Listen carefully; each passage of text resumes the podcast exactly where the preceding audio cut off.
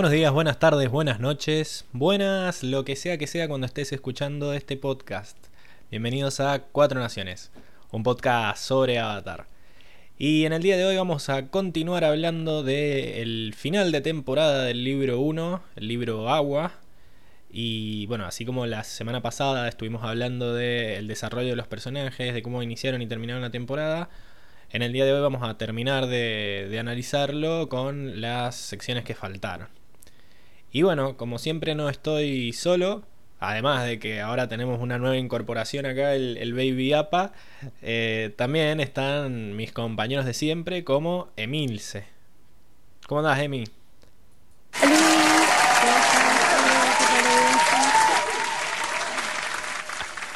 Estaban muy fuertes los aplausos. Creo que no se te escuchó nada. Están perfectos, están perfectos. Ah, ah. bueno, está bien. Qué bonito tu baby apa, me encantó. Ah, bueno, no sea envidioso. Porque se, va, se va a terminar cayendo. No me elogies mucho, por favor. bueno, Emi, vos no estuviste la semana pasada. ¿Te gustó el capítulo? ¿Qué, qué opinión te merece? Sí, me encantó el capítulo, buenísimo. Eh, eh, los dos últimos capítulos son, son bestiales, o sea, son increíbles, tienen como de todo, o sea, no, no, no le falta nada, no sé, para mí son excelentes. sí, tienen de todo, por eso tuvimos que separarlo en dos, porque si no, no iba a quedar un podcast de siete horas. Así que bueno, yo, yo también creo que el iba a quedar súper largo, pero bueno, ya fue. Si están acá es porque les interesa. y si no, váyanse. No, vayan a escuchar el que está en inglés. Ah, a no nada. No, no se vayan, los necesitamos. Bueno, y también está eh, Diego. ¿Estás por ahí, Diego?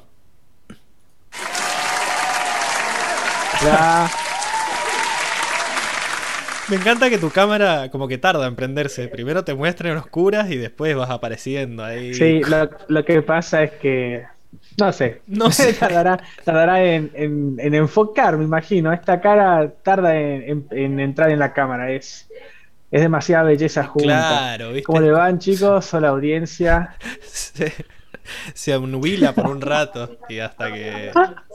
Se, se, Alguien, claro, Si no me tiro, si no me tiro flores, yo quién entonces, ¿no? Sí, no. La Gordi, pues. no. no vamos a hablar de ese tema. No, saquemos los trapitos al sol, chicos. bueno. Pasemos, pasemos a la sección de los comentarios, ¿ah? para, que no quede nadie más. Cortemos con tanta, con nadie, tanta Nadie más quemado. Eh, bueno, la semana pasada tuvimos mucho muchas personas en el chat, mucho, eh, mucha participación en el chat. Porque, bueno, si ustedes recuerdan, lo que pasó fue que Francisco había quedado medio emocionado después del capítulo y ahí empezamos a hablar de que, habíamos llorado viendo el capítulo y Lucas se nos cagó de risa como siempre. Pero eh, salieron las Magdalenas, Magdalenas del chat a tirarnos también sus... a pasarnos un pañuelito, ¿no? Porque Ángeles Maidana dice, yo lloré con varios capítulos de las otras temporadas. Tiago Fuentes dice, uff, y la próxima temporada es la que más se llora. Y Francisca Álvarez Ríos dice, yo lloré con la última temporada. O sea, como que son, son somos todos igual de llorones en este, en este fandom. Así que bueno, de vuelta, el Lucas está solo y, así se va a quedar. Em, después también hay un par de comentarios acerca de, los otros podcasts, porque surgió la noticia la semana pasada de que iba a haber un podcast oficial de, Avatar, que hecho por los creadores de la serie, ¿no? Y, mm, y bueno, Tiago Fuentes dice, ellos son la coca y nosotros la manaos. y después Danemi dice, ya hay un podcast de Avatar en inglés, pero igual está malísimo. Bueno, esperemos que este otro también esté malísimo. No, no, no seamos for. Esperemos que este otro esté bueno y que haya dos podcasts buenos que puedan competir. En el momento en que ya nos dejen de ver por el otro, ahí esperemos que se vuelva malo. eh, y bueno. Que les deje de gustar. Sí, sí, obviamente. Siempre. Que no les guste escuchar el, el inglés ahí con acento. Siempre escuchen. Lo que pasa es que va a estar la voz de Zuko. Entonces, que, en el podcast esté Zuko, oh. ya. es otro. Es como así. Ay, no, no, no. No, sí, sí. Chao, perdimos. es, el, es el, primer clavo en el ataúd, como, como diría, ¿no? ¿Cómo vamos a competir contra eso? Pero bueno. Y bueno, también. No, no, no. la voz sensual de Zuko es como too much, too much. El primer amor de muchas en esa época, o sea, fuertísimo. Bueno, pero, es la voz en inglés, igual. Sí, la voz en inglés. Sí, sí. No, igual no, no, no cambia nada. Yo la escuchaba la voz en, inglés igual, pero acuérdate que yo lo, he visto en inglés. O sea, cuando era chica lo vi en español, pero cuando lo vi de nuevo de grande lo vi en inglés y no. No, no, no. Bueno. No hay competencia. Me alegra saber que vos nos cambiarías, Emilce. Eso nos deja mucho más tranquilos. Muy bien. Eh, pero bueno. No, no, no, pero pero, pero, lo voy a escuchar. no, no, no, no. no. bueno, sí. lo voy a escuchar. bueno. Cambiemos de tema porque vamos a salir perdiendo. Eh, también. vamos a perder audiencia, vamos a perder audiencia. Surgió la discusión esta de que si Soka y Yue se habían besado o no antes de ese beso versión fantasma que se dan después de que ella se sacrifica, ¿no? Para recuperar a la luna. Y Francisca Álvarez Ríos viene a poner fin a esa discusión y pone ¡Sí, la besa! con dos signos de exclamación. Así que sí, perdón. Perdón, Francisca, no queríamos alterarte. Eh, pero, pero bueno, tenías razón vos y estaba equivocado yo. Eh, sí la besaban, así que acá va mi, un bu para mí, me lo merezco. Siempre, siempre se lo pongo a Lucas cuando, cuando me corresponde, me corresponde. Hay que, hay que saber aceptarlo.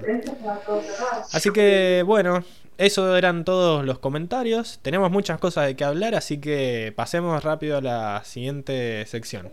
¿Les parece? Muy bien. Vamos. Mm, no encuentro la acá. Thank you.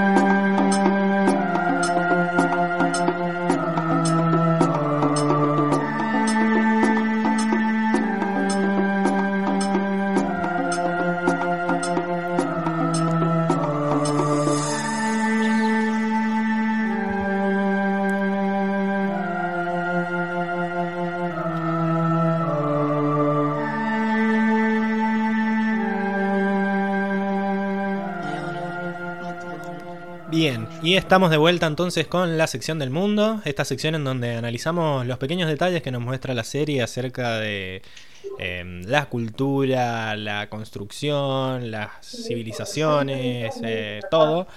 Y bueno, obviamente las diferencias con nuestro mundo querido. Vamos a empezar eh, hablando de lo que sería la, tribu Agua del Norte, que nos han mostrado varias, varias cosas nuevas que no vimos en los capítulos anteriores. Bueno, un montón de tomas aéreas de la ciudad para que veamos lo grande que es. Acá vemos cómo APA en su versión eh, alfombra mágica se lleva a la parejita a pasear eh, y se ve de fondo eh, la, la, ciudad ahí imponente. Y también cuando Ang vuelve eh, a su cuerpo, ¿no? En versión de estrella fugaz, también vemos no solo las ciudades de arriba, sino también todo el glaciar enorme que lo rodea, lo cual le quita aún más sentido, ¿no? A lo que quería hacer Zuko de llevarse al avatar caminando. O sea, no sé cuál cuál era su plan, pero bueno, ya, lo habíamos discutido la, semana pasada, ¿no? La cuestión era que, bueno, acá nos muestran que tenemos todo el, glaciar gigante este y la ciudad, si bien también es enorme, es solo un pedacito chiquito de ella. Bueno, la parte que más llama la atención quizás de lo que vimos esta semana es el, oasis, ¿no? Eh, bueno, creo que va a traer, creo que marea bastante el, GIF este, que debería haber puesto una imagen quieta, pero bueno, em, básicamente es como una mini islita tropical entre medio del, del glaciar, ¿no? En donde la, explicación es que la energía espiritual es lo que hace que en ese lugar eh, haya calorcito, ¿no? Y pueda existir esa vegetación y haya esta especie de, jardín japonés, ¿no? Eh, jardín japonés. Tenemos esa, esa puertita, ¿no? De la que ya vamos a hablar más adelante. Y tenemos un estanque donde hay unos pececitos koi muy, muy simpáticos. Que bueno, después nos enteramos que son el espíritu de la luna y del océano. Em, bueno, y hay una cascada, ¿no? Todo, todo muy bonito. Ese, digamos, ese oasis, vemos que en realidad está detrás del palacio, ¿no? Está escondido detrás del palacio, no todos tienen acceso a él. La, plebe no, no, tiene acceso a ese lugar mágico. No llega, no llega. No, Esto es el sector VIP, ¿no? Exacto. Es solo para, para la princesa y sus pretendientes, parece. Y el chongo. Y el chongo. Así que, bueno, está muy bueno que, se toman estos, estos segunditos para explicarte bien dónde está el, el, oasis y por qué es que todo el mundo llega hacia él, ¿no? Porque supongo que después, porque después aparece Zuko y aparece Sao y como sin mucho problema y es porque supongo que en realidad, bueno, Sao sabía dónde estaba porque se lo dijo el, el pergamino, ¿no? Pero Zuko quizás fue a buscar al avatar al palacio y se lo encontró ahí, qué sé yo. Eh, tratando de salvar un, agujeros de guion. ¿Cómo apareció Zuko ahí? Un hechicero lo hizo. lo peor es cómo apareció arriba el glaciar después con Anga cuesta. También. Menos averigua Dios y perdón. Increíble, no, le, no le quitemos la magia. No le, no le, quitemos la magia a la serie, por favor. Claro.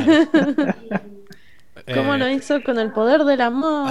con, el, poder de voluntad, recordemos. con la voluntad, con la voluntad. Voluntad y optimismo. Sí, recordemos que Zuko es defensor de la meritocracia, así que a él nadie le regaló nada. Seguro que lo. seguro que lo, lo obtuvo con el sudor de su frente. Bueno, este GIF me pareció muy bonito porque nos muestra algo que yo ya les había contado ese día que traje los bocetos de, la construcción de la ciudad, que era que los canales estos, que son como las calles de Venecia, ¿no? En realidad eh, son zanjas por donde pasa el agua, no es que es agua, está sobre el mar la ciudad y, como que las cuadras flotan, sino que las... Sino que son, son canales artificiales. Exacto, que esas eh, digamos, cataratas que se ven por todos lados se encargan de llenar estos canales y de que sirvan como medio de transporte, ¿no? Y, esas cosas. Material de construcción. todo. Agua, etcétera, potable, o sea, todo un poco. Todo un poco. Sí, no sé. No sé si será muy potable esa agua. Y más si se vive, si se vive cayendo gente, como Soca. Pero, pero bueno, sí. lo bueno es que los maestros agua deben saber potabilizar el agua fácilmente. Seguramente, ¿no? Deben tener la, la receta para hacer H2O potable, ¿no? le sacarán la basura, sí. Eh, sí, separarán como las partículas así sucias de del agua, así con agua control. Así. Olvídate, en vez de, un, un maestro agua lo hizo. claro. Eh, bien, acá tenemos que APA estaba con los otros, los Buffalo Jack, esto que, que habíamos hablado hace dos capítulos, y vemos que eh, tienen sus propios establos de, de, hielo, ¿no? Porque ¿para qué vas a hacer un establo de madera si podés hacerlo de hielo? Es como... Más fácil, más rápido y, no tenés que gastar el material. Y más bonito. Exactamente. Y más bonito, le das la forma que querás. Y no, porque debe, debe estar cara la importación de madera, está, debe estar complicado. Olvídate. Aparte que en época de, guerra, en época de guerra, olvídate. Sí. A los piratas se lo tienen que comprar. Bueno. Ah, olvídate. 200 monedas de oro por un pergamino, imagínate madera. imagínate por un estable. Bueno, eh, me llamó la atención este boceto que aparece en el, en el libro del arte de, Avatar. Y bueno, acá hay como diferentes bocetos de los diferentes lugares que aparecen en los capítulos. Y bueno, me gustó más este, este boceto que la, que la escena real donde aparece esta sala de armas. Porque bueno, en esas escenas había mucha gente y tapaban los detalles.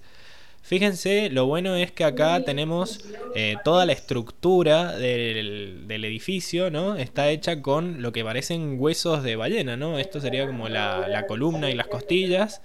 Y acá también está señalado como que las puertas están hechas, los soportes están hechos con, con huesos. Después obviamente todo es hielo. Y eh, bueno, la mesa también es de hielo.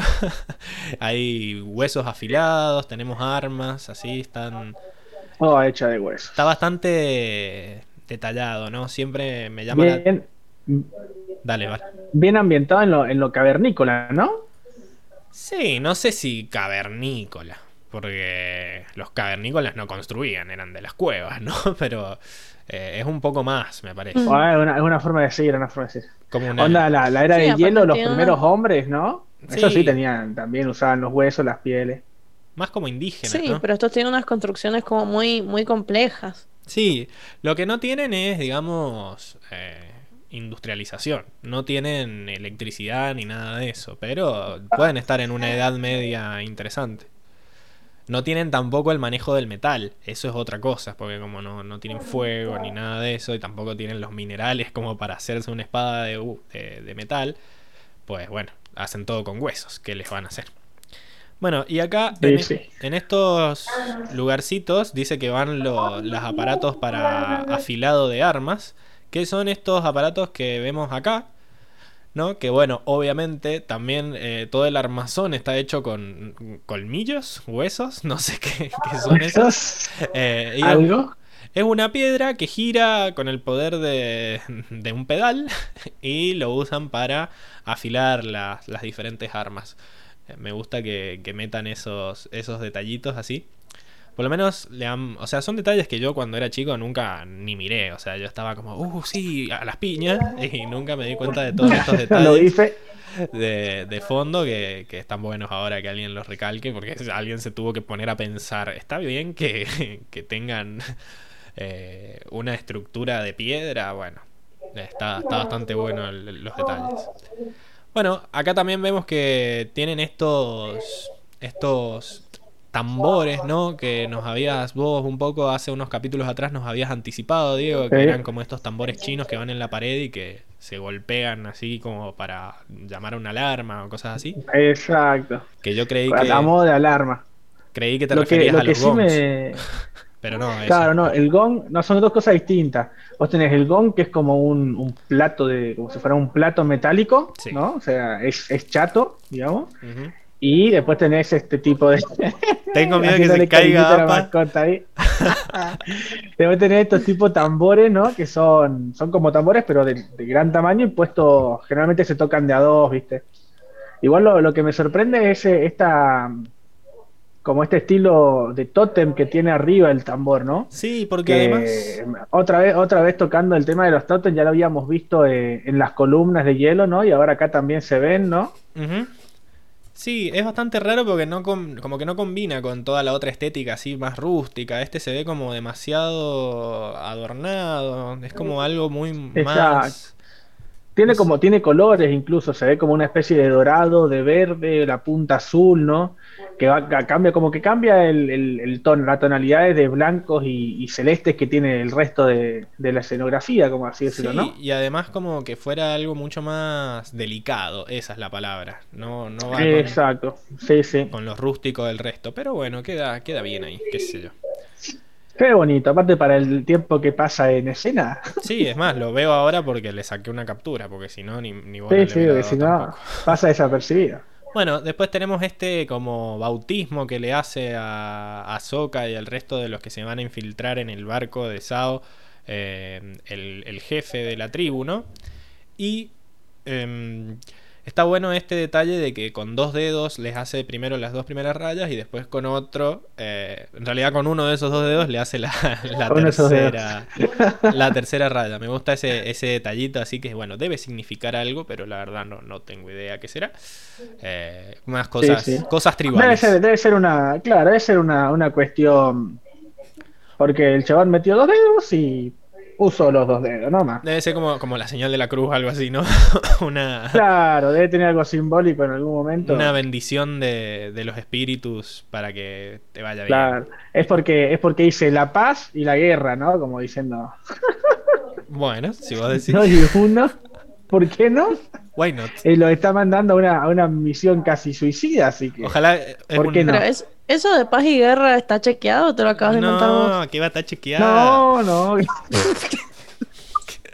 ¿Y de dónde sacaste eso? Se lo acaba de inventar. ¿Lo dijo con No, una no. convicción? Sí. No, yo me imagino que puede ser, algún significado puede, así puede tener, porque lo está mandando a una misión suicida, como te Sí. bendigo así, andá, morí tranquilo Para- mientras llegue tu misión. Para mí es un ojalá no te cagues muriendo, pero bueno. Eh, Claro, puede ser.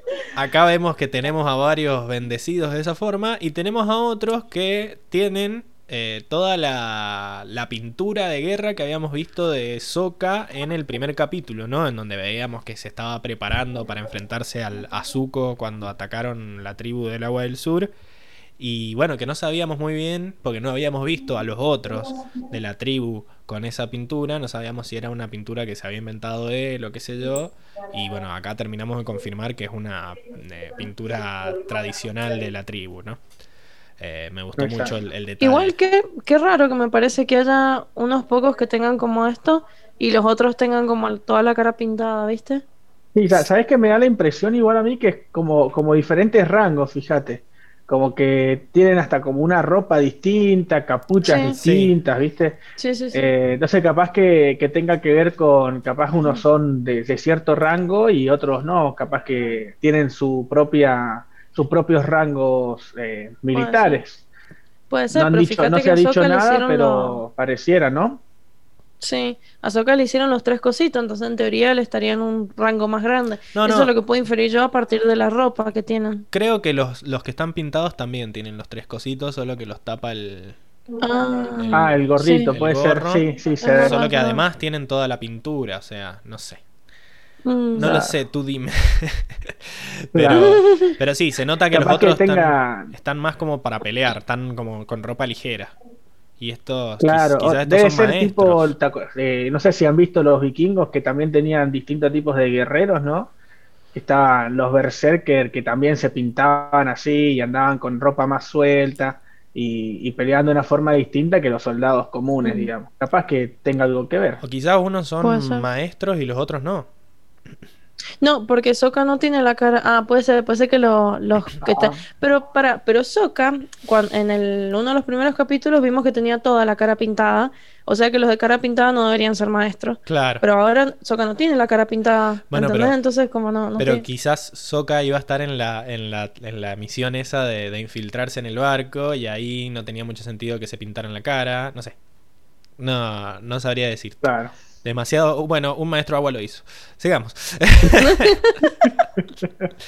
bueno, vol- vuelven todas las maquinarias de la perdición que habíamos visto en capítulos anteriores eh, para- con la Nación del Fuego. En este caso volvieron los, los tanques estos multifunción. Que en este caso también les agregaron un, un arpón gigante para destruir eh, murallas, ¿no? Que bueno, hasta ahora Venía- habíamos- venían preparados. hasta ahora habíamos visto que, que las murallas eran gigantes, ¿no? Que era una ciudad impenetrable casi, pero bueno, estas cosas nos hacen acordarnos que a la larga es hielo nomás. Así que puede ser, puede ser destruido con un, con un tanque o con unos bolazos de, de fuego. Eh, y además me gusta el detalle de que les agregaron como esas trabas para aferrarlos al piso, ¿no? Eh, y, Y poder hacer, y poder hacer tirar, ¿no? Para poder tirar mejor. para poder hacer palanca y, y- y poder hacer menos fuerza para destruir el la muralla. El muro. Muy bien, muy bien. Bien, también volvieron en forma de fichas las eh, catapultas, ¿no? Que no habíamos visto en el episodio del del, Del templo de de- Roku. De en donde el barquito suquero fue gravemente herido cuando le cayó una de estas bolas de fuego. Eh, acá, bueno, todos los barcos están llenos de, de catapultas y vamos a ver que eso hace mucho daño a la, a la tribu. Y bueno, eh, también le agregaron, eh, volvieron los, los rinocerontes de Komodo, ¿no? Estos animales que ya habíamos visto, pero les agregaron también una, una armadura y también les agregaron catapultas de portátiles, ¿no? A estos pobres bichos. Eh, pero bueno, eh, ¿por qué le querrías agregar una catapulta a un rinoceronte, no? Para más placer. Bien, no, no podía dejar pasar la, oportunidad de hacer Clara, Claramente, ¿no? Bien. Después nos vamos un poco del mundo físico y nos metemos al mundo espiritual, ¿no? Con una estética totalmente distinta. Veníamos de hacía dos, tres capítulos llenos de hielo por todos lados, cagándonos de frío, y de repente nos encontramos en este tipo pantano, eh, tétrico, espeluznante. No sé qué, les, qué, qué sensaciones les da este lugar. No sé si les hace acordar a algo. A mí de por sí me da mucho miedo. Eh, a mí me hace acordar mucho a una escena de Star Wars, no sé si algún hay algún fanático acá entre los oyentes. Eh, en la escena del planeta de Dagobah, donde está Luke entrenando con Yoda, ¿no? Que es un, es un panorama todo de, todo de pantanos. Y una escena en particular cuando él enfrenta a Darth Vader es un pantano sumamente oscuro, tenebroso y se siente, te hace el, camarógrafo, el, director hace sentir que está la fuerza, digamos, ¿no?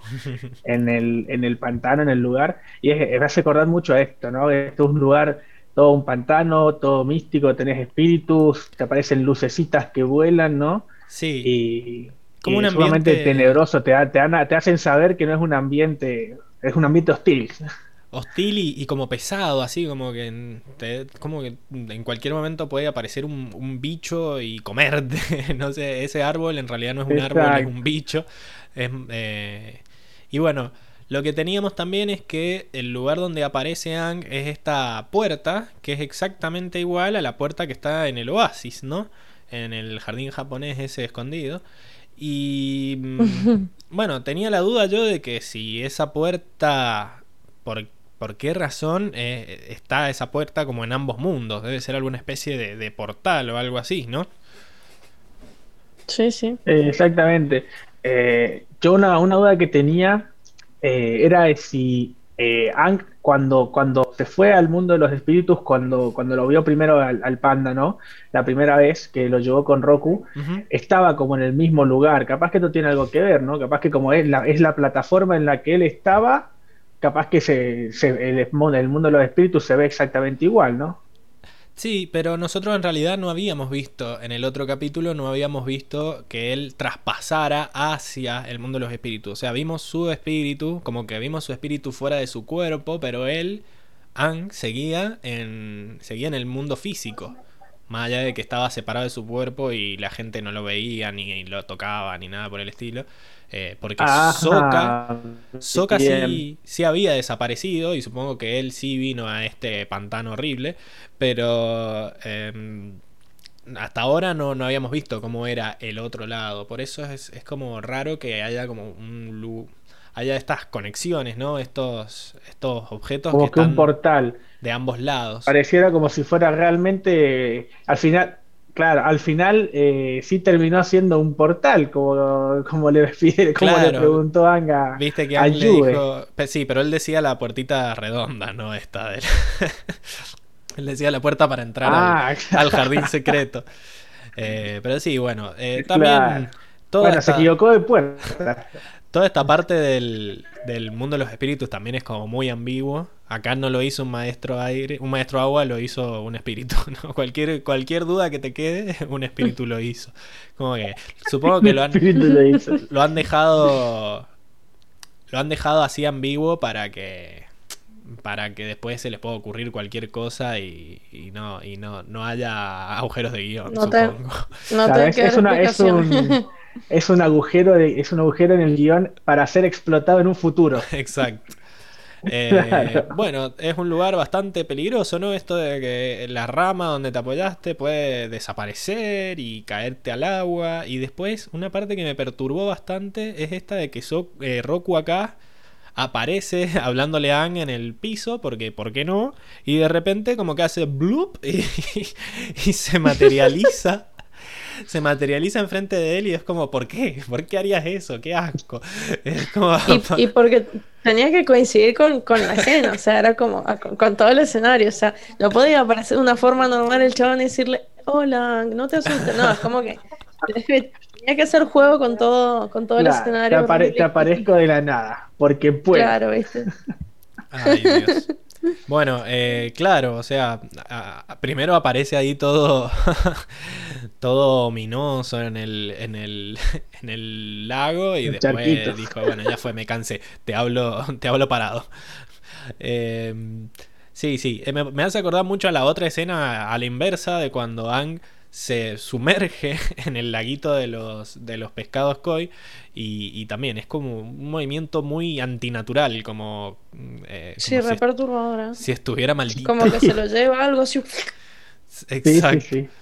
Eh, bueno, y hablando de imágenes perturbadoras, tenemos esta, ¿no? De cuando Ang está, está yendo hacia la guarida de Ko, que es este árbol horrible, gigante, ¿no?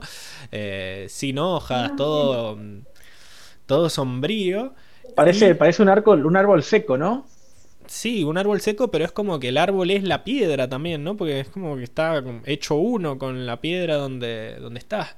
Es todo, todo muy raro. Y bueno, la, el, ese atardecer constante que hay, y la niebla, y lo más creepy de todo es ese lobo gigante que pasa tranquilo caminando por atrás. Es como que, ¿qué necesidad? O sea, nada que ver. Es como, bueno, mm, le falta. Como si no fuera suficiente ya, o sea. Claro, para mí alguien vio esta vio esta escena y dijo, mm, le falta un lobo gigante pasando por atrás. Como que... ¿Alguno, nos asustó? ¿Alguno nos asustó en esta escena? Dice, sí, sí, vos, ¿qué te asusta? Un lobo gigante. Ponemos un lobo gigante. que no se, que todos se asusten acá. Porque esta escena es realmente tétrica. Yo de chiquito cuando la vi eh, tuve pesadillas con este árbol y con, con el mismo espíritu Co también. Pesadillas con esta escena Sí, y la siguiente que, Muy feo. La siguiente que está ahí hablándole al monito y de repente el monito le hace ¡Tank! y le aparece. le aparece sin cara. Que bueno, también es algo que me dejó pensando, ¿no? Esto más allá de que es como. primero que entre el ruido que te ponen y, y que te aparezca el mono sin cara es como algo que no te esperas. Pero me quedé pensando. Fue, muy de película de terror eso. A mí me, saltó el corazón de una manera. O sea, me saltó cuando lo vi por primera vez a los 12 años y me saltó este año cuando lo vi por segunda vez. Fue como. No, fue terrible. Me quedé pensando en qué, qué implica que te robe la cara. O sea, ¿no puede respirar o qué onda? Porque, bueno, más allá que. Evidentemente sí puede respirar porque no se ha muerto, pero. Bueno, pero. Bueno, no sé, es un espíritu. Es un espíritu, eso. Eso estaba pensando. Era como que. Mm. ¿Te roba la cara en serio? ¿O es como que. Los demás no ven tu cara? Eh, queda como. Ah, puede ser. Queda como medio. Ahí. ¿Y qué pasaba si le robaban la cara a Ang? ¿Iba a volver a su cuerpo y no iba a tener cara? ¿O era solo el espíritu Ang que se quedaba sin cara? Era como. No sé. Sí, nada, me parece que el cuerpo se va a quedar sin cara. No tendría sentido que el espíritu se quede sin cara, o sea, no sé. Bueno, no sé, ah, qué bueno, puede Son cosas que dejaron abiertas ahí. Puede ser porque en realidad eh, dijo que, que, cuando lo había querido matar el avatar anterior, eh, había sido porque le había robado la cara a la, a la novia. Entonces yo creo que debe haber sido que se la robó al cuerpo. Pero Ang estaba en su modo espiritual, así que no sé si, si los poderes eh, tienen jurisdicción sobre el cuerpo. Pero bueno, no, nunca lo sabremos. igual, igual convengamos, que se ve bastante corpóreo, ¿no? Acá en este mundo se ve, se ve corpóreo. Sí. Eh, bien, después, bueno, el detallito de que te muestran el... no, sé, no sé qué decir. La respuesta del Pablo fue como, sí. me encantó. bueno, no se me ocurría nada. Bien, pasemos al, mono este que, de vuelta, yo creo que es la cara del mono que vimos sin cara, o sea. Sí, es el mono de recién, claramente, ¿no? Igual no, no coincide mucho, no sé, es como que el otro, el, el monito sin cara se me hace que tendría una cara muy tierna y este mono tiene como cara muy salvaje, así que no, no sé. Y bueno, pero quizás se ve tierno porque no tiene cara. quizás si tuviera cara. Le, pones, se ve muy chiquito y después, después la cara del otro mono se ve como muy grande y muy, muy agresiva. O sea, igual para mí que sí, es, es la cara del mono, sí, obviamente, pero, pero no, no, no me gusta cómo lo han dibujado, me parece que no pega mucho. Bueno, ya le vamos a mandar tu queja a los dibujantes. no sé. No me gustó la cara del mono. Claro. Igual, ¿viste? Pero no la cara, no la cara del mono, sino el mono sin cara. No, no combinan el mono sin cara y la cara del mono. No. Claro, viste, o sea, no, sé. Bueno, igual otra cosa también me llamó la atención es que este monito es como monito, monito, animal, y después está el otro mono, que es el mono pesado que le tira Shade a Anne, que, que es como reácido, viste, y es como, o sea, parece que hay animales que son solamente animales, que no hacen nada, parece, y animales que, que son pesados, que tienen personalidad propia y, son hinchabolas, que pero y te este maltratan. Quizás este mono también era pesado, solo que ahora como le robaron la cara no puede hacer nada al respecto, no puede hablar ni, ni ser pesado con la claro, entonces en teoría si te roban la cara ya no puedes hablar más. Y yo supongo que sí, porque no, no tenés cara. No tenés boca mm. para hablar. No, claro. ¿No? Pero tampoco tenés nariz para respirar y aún así el otro monito está vivo. No sé, es raro. Pero en el mundo de los espíritus capaz que no respiran, entonces no necesita respirar, no se muere si no respira. Pero sí, no puede mm. hablar porque no tiene boca. Un espíritu lo hizo. Bueno, pues. Bueno, pero ya habíamos hablado de esto de que hay espíritus que son animales normales, como Heibai, que es un, panda. es un panda, normal. Que después, sí, pero tiene su forma espiritual. Y quizá el mono cuando se enoja. Forma enojada, quiero decir. Quizá el mono cuando se enoja también tiene su forma enojada. Menos mal que no se enojó. Pero bueno, no, no sabemos. También había una. Quizás cuando se enoja te dice cosas hirientes. ¿Cuándo te vas a recibir? Ah. Claro. Como el perro que no muerde. Pero, pero, te juzga. Pero te juzga. Bien. Bueno, eh, creo que se me trabó esta imagen. Bueno. A ver. Sacarle el zoom. Ah. ¿No tiene puesto zoom? A ver. Sí, gracias, Diego. Bueno, Ahí está. pasamos a los a los pescaditos, ¿no? Esta, que los pescaditos son la, la versión mortal de Tui y La, que son el, el, espíritu de la luna y el espíritu del océano, ¿no? Que empujan y tiran y al fin se entendió por qué éramos tan pesados con la traducción del capítulo anterior de por qué era empujar y tirar. Eh... Viste, Lucas, no sabes nada, Lucas. Sí, ah. bueno. ¿Vos, vos creo que también estuviste de acuerdo, Diego. No, no, no, yo no dije nada. yo me mantuve al, ah, ah, ah, bueno, ah, bueno, menos mal. Nosotros éramos el team empujar y tirar. Que bueno, es como que ah, la luna y el océano se encargan de proveerle el equilibrio al mundo, ¿no? Y al hacerlo es como que se convierten en eh, los espíritus protectores de la tribu agua, ¿no? Porque todo el tiempo vemos que la tribu agua le pide a la luna y al océano que los proteja, que les dé comida, qué sé yo. Es más, Yue dice que la luna es la fuente de su poder y el océano es la fuente de, donde viene su vida, ¿no? Eh, que bueno, tiene sentido metafóricamente hablando porque eh, el océano es lo que les da la comida y el movimiento y el entorno, ¿no? Y la luna más allá de que vimos que literalmente cuando hay luna llena son más fuertes y cuando no hay luna no, pueden controlar el agua directamente, eh, ellos dicen que aprendieron a controlar el agua observando cómo la luna controlaba las mareas, ¿no? Entonces... Las mareas. Me gusta esta, esta explicación así media mitológica, ¿no? Eh, de, las cosas naturales, que acá es como, bueno, ¿por qué el agua sube y baja? Y la luna es maestra agua. Copiémosle y, ganemos poder de ella. Que bueno, por alguna razón decidieron renunciar a su inmortalidad y pasar a formar parte del mundo físico. Obviamente siguen siendo como eternos, ¿no? Porque no, no mueren de viejos, pero son vulnerables a ataques. Y bueno, parece que se fueron del, mundo espiritual casi al principio, ¿no? Eso es lo que dice Roku. Por eso es que Aang tiene que ir a hablar con Ko, porque es un, espíritu muy viejo que ya estaba cuando, cuando ellos se fueron. Bueno, esto de que, bueno, Sao captura al pescado mm, blanco, que es el de la luna, y genera que la luna se ponga roja, ¿no? ¿Alguno sabe por qué la luna se pone roja? ¿Han visto una luna roja? ¿Ah? Sí, sí, la luna de sangre. ¿Sabes que no? No, eh, lo desconozco. Eh, ¿Tiene algo que ver con Marte o algo no? ¿Ah? No. ¿Planeta rojo? no, pero bueno.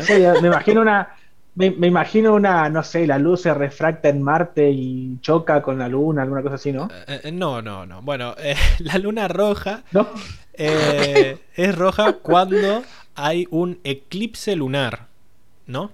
¿Qué es lo que es un eclipse lunar? Es cuando la sombra de la Tierra tapa totalmente la luna, es decir, no le llegan rayos de sol directos a la luna y por lo tanto no se ve la luz que siempre eh, refleja. Recordemos que la luna no tiene luz propia, sino que refleja la luz que proviene del sol.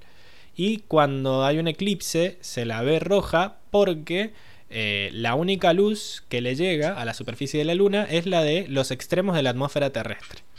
Las moléculas de aire de la atmósfera reparten la mayor parte de la luz de color azul y la luz restante se refleja en la superficie de la Luna y adquiere un color rojizo que hace que parezca que la Luna sangra en el cielo nocturno. Eh, ¿Cómo sabe el Pablo? y de memoria te lo dije, ¿eh?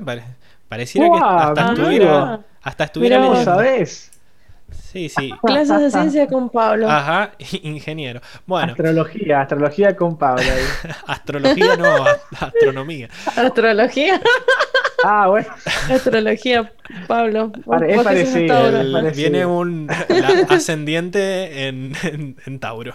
Bueno, eh, lo importante entonces es que al, al encerrar a este pescadito en una bolsa, Sao lo que hizo fue provocar un eclipse de luna, ¿no? Eh, lo cual hubiera sido mucho mejor plan que matarlo, porque ya vimos que cuando la luna estaba roja, los maestros agua perdieron completamente su poder. O sea, no podían hacer nada. Pobre ese que por escapar se termina tropezando. Eh, pero. Ahí, ahí, este, pero, atención. Ah, se cayó. Bueno. Eh, entonces, hubiera sido. Hubiera sido un un mejor plan eh, evitarse eh, la furia del, espíritu del océano y mantenerlos, mantenerlos secuestrados por un, no sé, una noche mientras los maestros fuego terminaban de, destruir todo y evitabas que Airo se te volviera loco y que generara un monstruo gigante de agua que destruyó toda tu flota. Eh, básicamente es un idiota, Sao, pero bueno. Y después, cuando. Ahí, nos damos cuenta otra vez que, que Sao es sumamente impulsivo y se deja y tiene problemas de temperamento, ¿no? No igual piensa que con claridad. Es igual que Zuko, solo que. No, mucho peor. Claro, iba a decir exactamente eso. igual que Zuko, pero mucho peor. Eh. o sea, porque son, son, así, o sea, como que no piensan en lo que va a pasar, en los efectos secundarios de sus planes. Él solo pensaba en que iba a ser, iba a ser recordado como el que destruyó la luna, pero pero bueno. Eh... Sí, pero, pero tenés que ser muy tarada, pues si te están diciendo, a ver, eh, te van a joder a vos también, o sea, tener un poquito de frente y si no, bueno, si me jode a mí también, como que no, gracias. Sí, sí, eh, hay que ser muy tarada. O sea, no, voy a, no voy a discutir. Bien.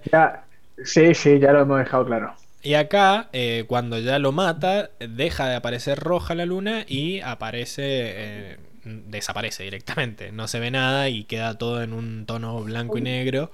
Eh, y demostrando que está, que está oscuro, que no hay ningún tipo de, luz ahí. Entonces, esto se parece a lo que se llama luna nueva en nuestro mundo, ¿no? Que es ese momento en el que eh, la luna está entre el sol y la tierra. Entonces, eh, para los que están de noche, es invisible porque está del otro lado. o sea, no, no, no, lo pueden ver porque no, no está dentro de nuestro rango de visión la luna queda opacada por, por lo que sería la luz del sol. Así que. No, no, no, no queda, no queda opacada, sino que está como del otro lado. ¿no? ¿Cómo? Hablaron los dos al mismo tiempo. Que no, no es que. Eh, perdón, como que no es que no es que esté opacada, sino que está del otro lado directamente. Claro, es como que en realidad el, el lado iluminado de la luna es el lado que no vemos. Porque porque está del, otro lado, básicamente. Está entre el sol y la tierra. Así que en el lado de noche no se la ve. Bueno, lo cual trae el, nuevo plot hole de qué pasa los días de luna nueva con la tribu agua del, norte o con cualquier maestro agua. Quedan totalmente indefensos. Eh, no, lo sé, un maestro agua lo hizo. Eh, pero bueno, eh, tratemos de, de no pensar en eso. Bien, y este otro mm, bicho les puede parecer, les puede resultar parecido o conocido, porque en realidad es igual al Coisila, ¿no? Que al, monstruo este gigante de agua en el que se transforma Ang. Y en realidad es porque para generarlo se eh, basaron en, la, en este bicho que es el Nightwalker de la princesa Mononoke, esta película de estudios Ghibli. Eh, y bueno, como que muchas de las cosas que vemos en el mundo de los espíritus lo sacaron de, de, esas películas, de las películas de, estudio Ghibli.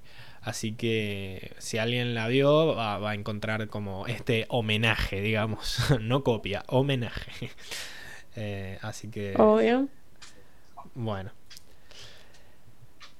Bien. Y después, por último, tenemos el detalle de que Sao dice que encontró la información acerca de que la luna y el océano eran los pescaditos del oasis en una biblioteca subterránea en el Reino Tierra de sus épocas de grumete, ¿no? En el Reino Tierra. Y, y bueno, eso vamos a ver que más adelante va a tener, va a tener importancia en la, en la serie. Bueno, Diego no sé si está súper concentrado o se ha quedado congelada su imagen. ¿Todavía, ¿todavía nos escuchás? No, se nos fue. Ah. Bueno, creo que lo, hice sentir mal. Bueno, eso, eso eran todas las cosas que tenía que decir para el mundo. ¿Te parece que.? Nos apagaste con tu conocimiento, Pablo. Sí, sí, la verdad que lo dejé, lo dejé congelado. Fue una sobredosis, sobredosis de información. Bien, ¿te parece que, que pasemos a la siguiente sección, Emi? Me parece, me parece. Vamos nomás entonces. Eh, vamos.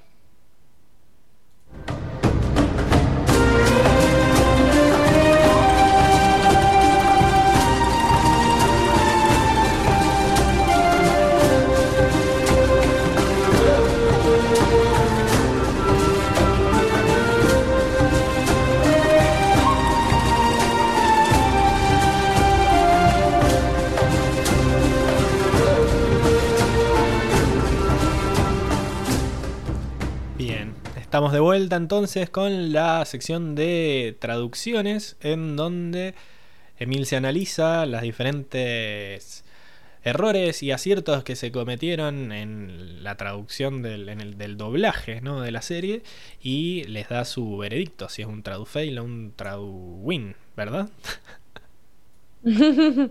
Exactamente, sí, tenemos de todo un poco. Eh, así que bueno, vamos a comenzar la sección. Eh, con el título, el título del capítulo. Eh, el título en español era El Trono del Norte, pero el título original es The Siege of the North. Así que bueno, ahí hubo una, una, un problema. Em, porque, bueno, Siege en realidad es como el ataque. Em, o ¿cómo era la otra palabra que hemos dicho antes? El asedio. Va, yo como vi que el asedio. Vi como que no me convencía la traducción y al, a la, ven que a la portada le puse el asedio del norte, o sea, al, al graf este abajo que tenemos. Exactamente. Dije a la, a la verga. Exactamente, sí. el asedio. Bien, el asedio es, como otra, eh, otra, otra posibilidad, pero, eh, pero ¿qué es lo que pasa? Eh, el trono del norte bueno, no, no me gusta, no está bueno porque es como que no, no tiene nada que ver con, el capítulo. O sea, a ver, sí, porque bueno, hay un trono en el norte, ah, pero no refleja el espíritu del capítulo. Y yo creo que a esto lo cambiaron porque em, si ellos le hubieran puesto, por ejemplo, em, el ataque del norte, hubiera quedado como mal porque se entendería como que el norte atacó y no es la idea, o sea, todo lo contrario, el norte fue atacado. Pero esto lo podrían haber solucionado simplemente cambiándole la preposición y en vez de poner el ataque del norte, podrían haber puesto el ataque al norte o como a mí me gustó más, el ataque a la tribu del norte. Queda como un poquito más largo, pero no sé, a mí me gusta porque queda como bien explícito y no sé, queda bonito. A mí me gusta. Así que el trono del norte es un tradu fail. Pero Uy, qué mal. ¿De dónde, de, dónde, pueden haber sacado el trono? O sea, ¿qué, les hizo pensar que, podría llegar a ser una buena traducción? Si obviamente no, ni siquiera hay un trono o, alguna referencia a la, a la, monarquía ni nada por el estilo. Y lo que pasa es que Siege en realidad puede llegar a ser trono, pero es una acepción muy vieja y em, arcaica que, bueno, es como que ya, ya no se usa. O sea, se usaba hace mucho tiempo, no sé hace cuánto, pero ya no se usa más con esa acepción, es una acepción muy arcaica. Entonces por ahí es como que dijeron, ah, mira vos, puedes llegar a hacer esto, pero no sé por qué se les ocurrió eso como primera opción, porque la verdad es que cuando vos lo buscas en el diccionario, lo primero que te sale es ataque o asedio, como vos me dijiste anteriormente, eh, insistencia, acoso, no sé, salen como muchas otras. Bueno, menos mal que no eh, pusieron más. el acoso. Del sí, acoso. Sí, no, el, asedio. el asedio del norte. El, acoso del norte, quiero decir. Podría haber sido peor. Eh, bueno. Podría haber sido peor, sí, pero igual es, un crowd fail.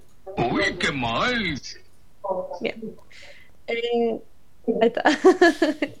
sí, esa era mi señal para continuar. Bien. Después, eh, acá hubo una distorsión gigantesca, terrible. No sé si la audiencia se habrá dado cuenta, pero cuando Katara y Sokka están teniendo como su, su cita, su actividad. ¿cómo Katara y Sokka? no, ¿cómo Katara y Sokka? Eh, no. Incesto. No, no, sé qué serie estaba fue terrible, fue terrible, perdón. ¿No se habrá confundido con Game of Thrones? Capaz. Puede ser. Había, había mucho hielo. Perdón. No, perdón, perdón, perdón. Es, eh, es, cierto que esta no era la, la versión de Wattpad. No, ah, no, no, no, era el, el, el, el, fanfiction. No era el fanfic, no era el fanfic. Ah, ah, bueno, perdón, es que es como que siempre decimos Katori Soka, Katori Soka, Katori Soka, es como que bueno, me quedo. Bueno, cuando Katori y Yue están teniendo no. otra vez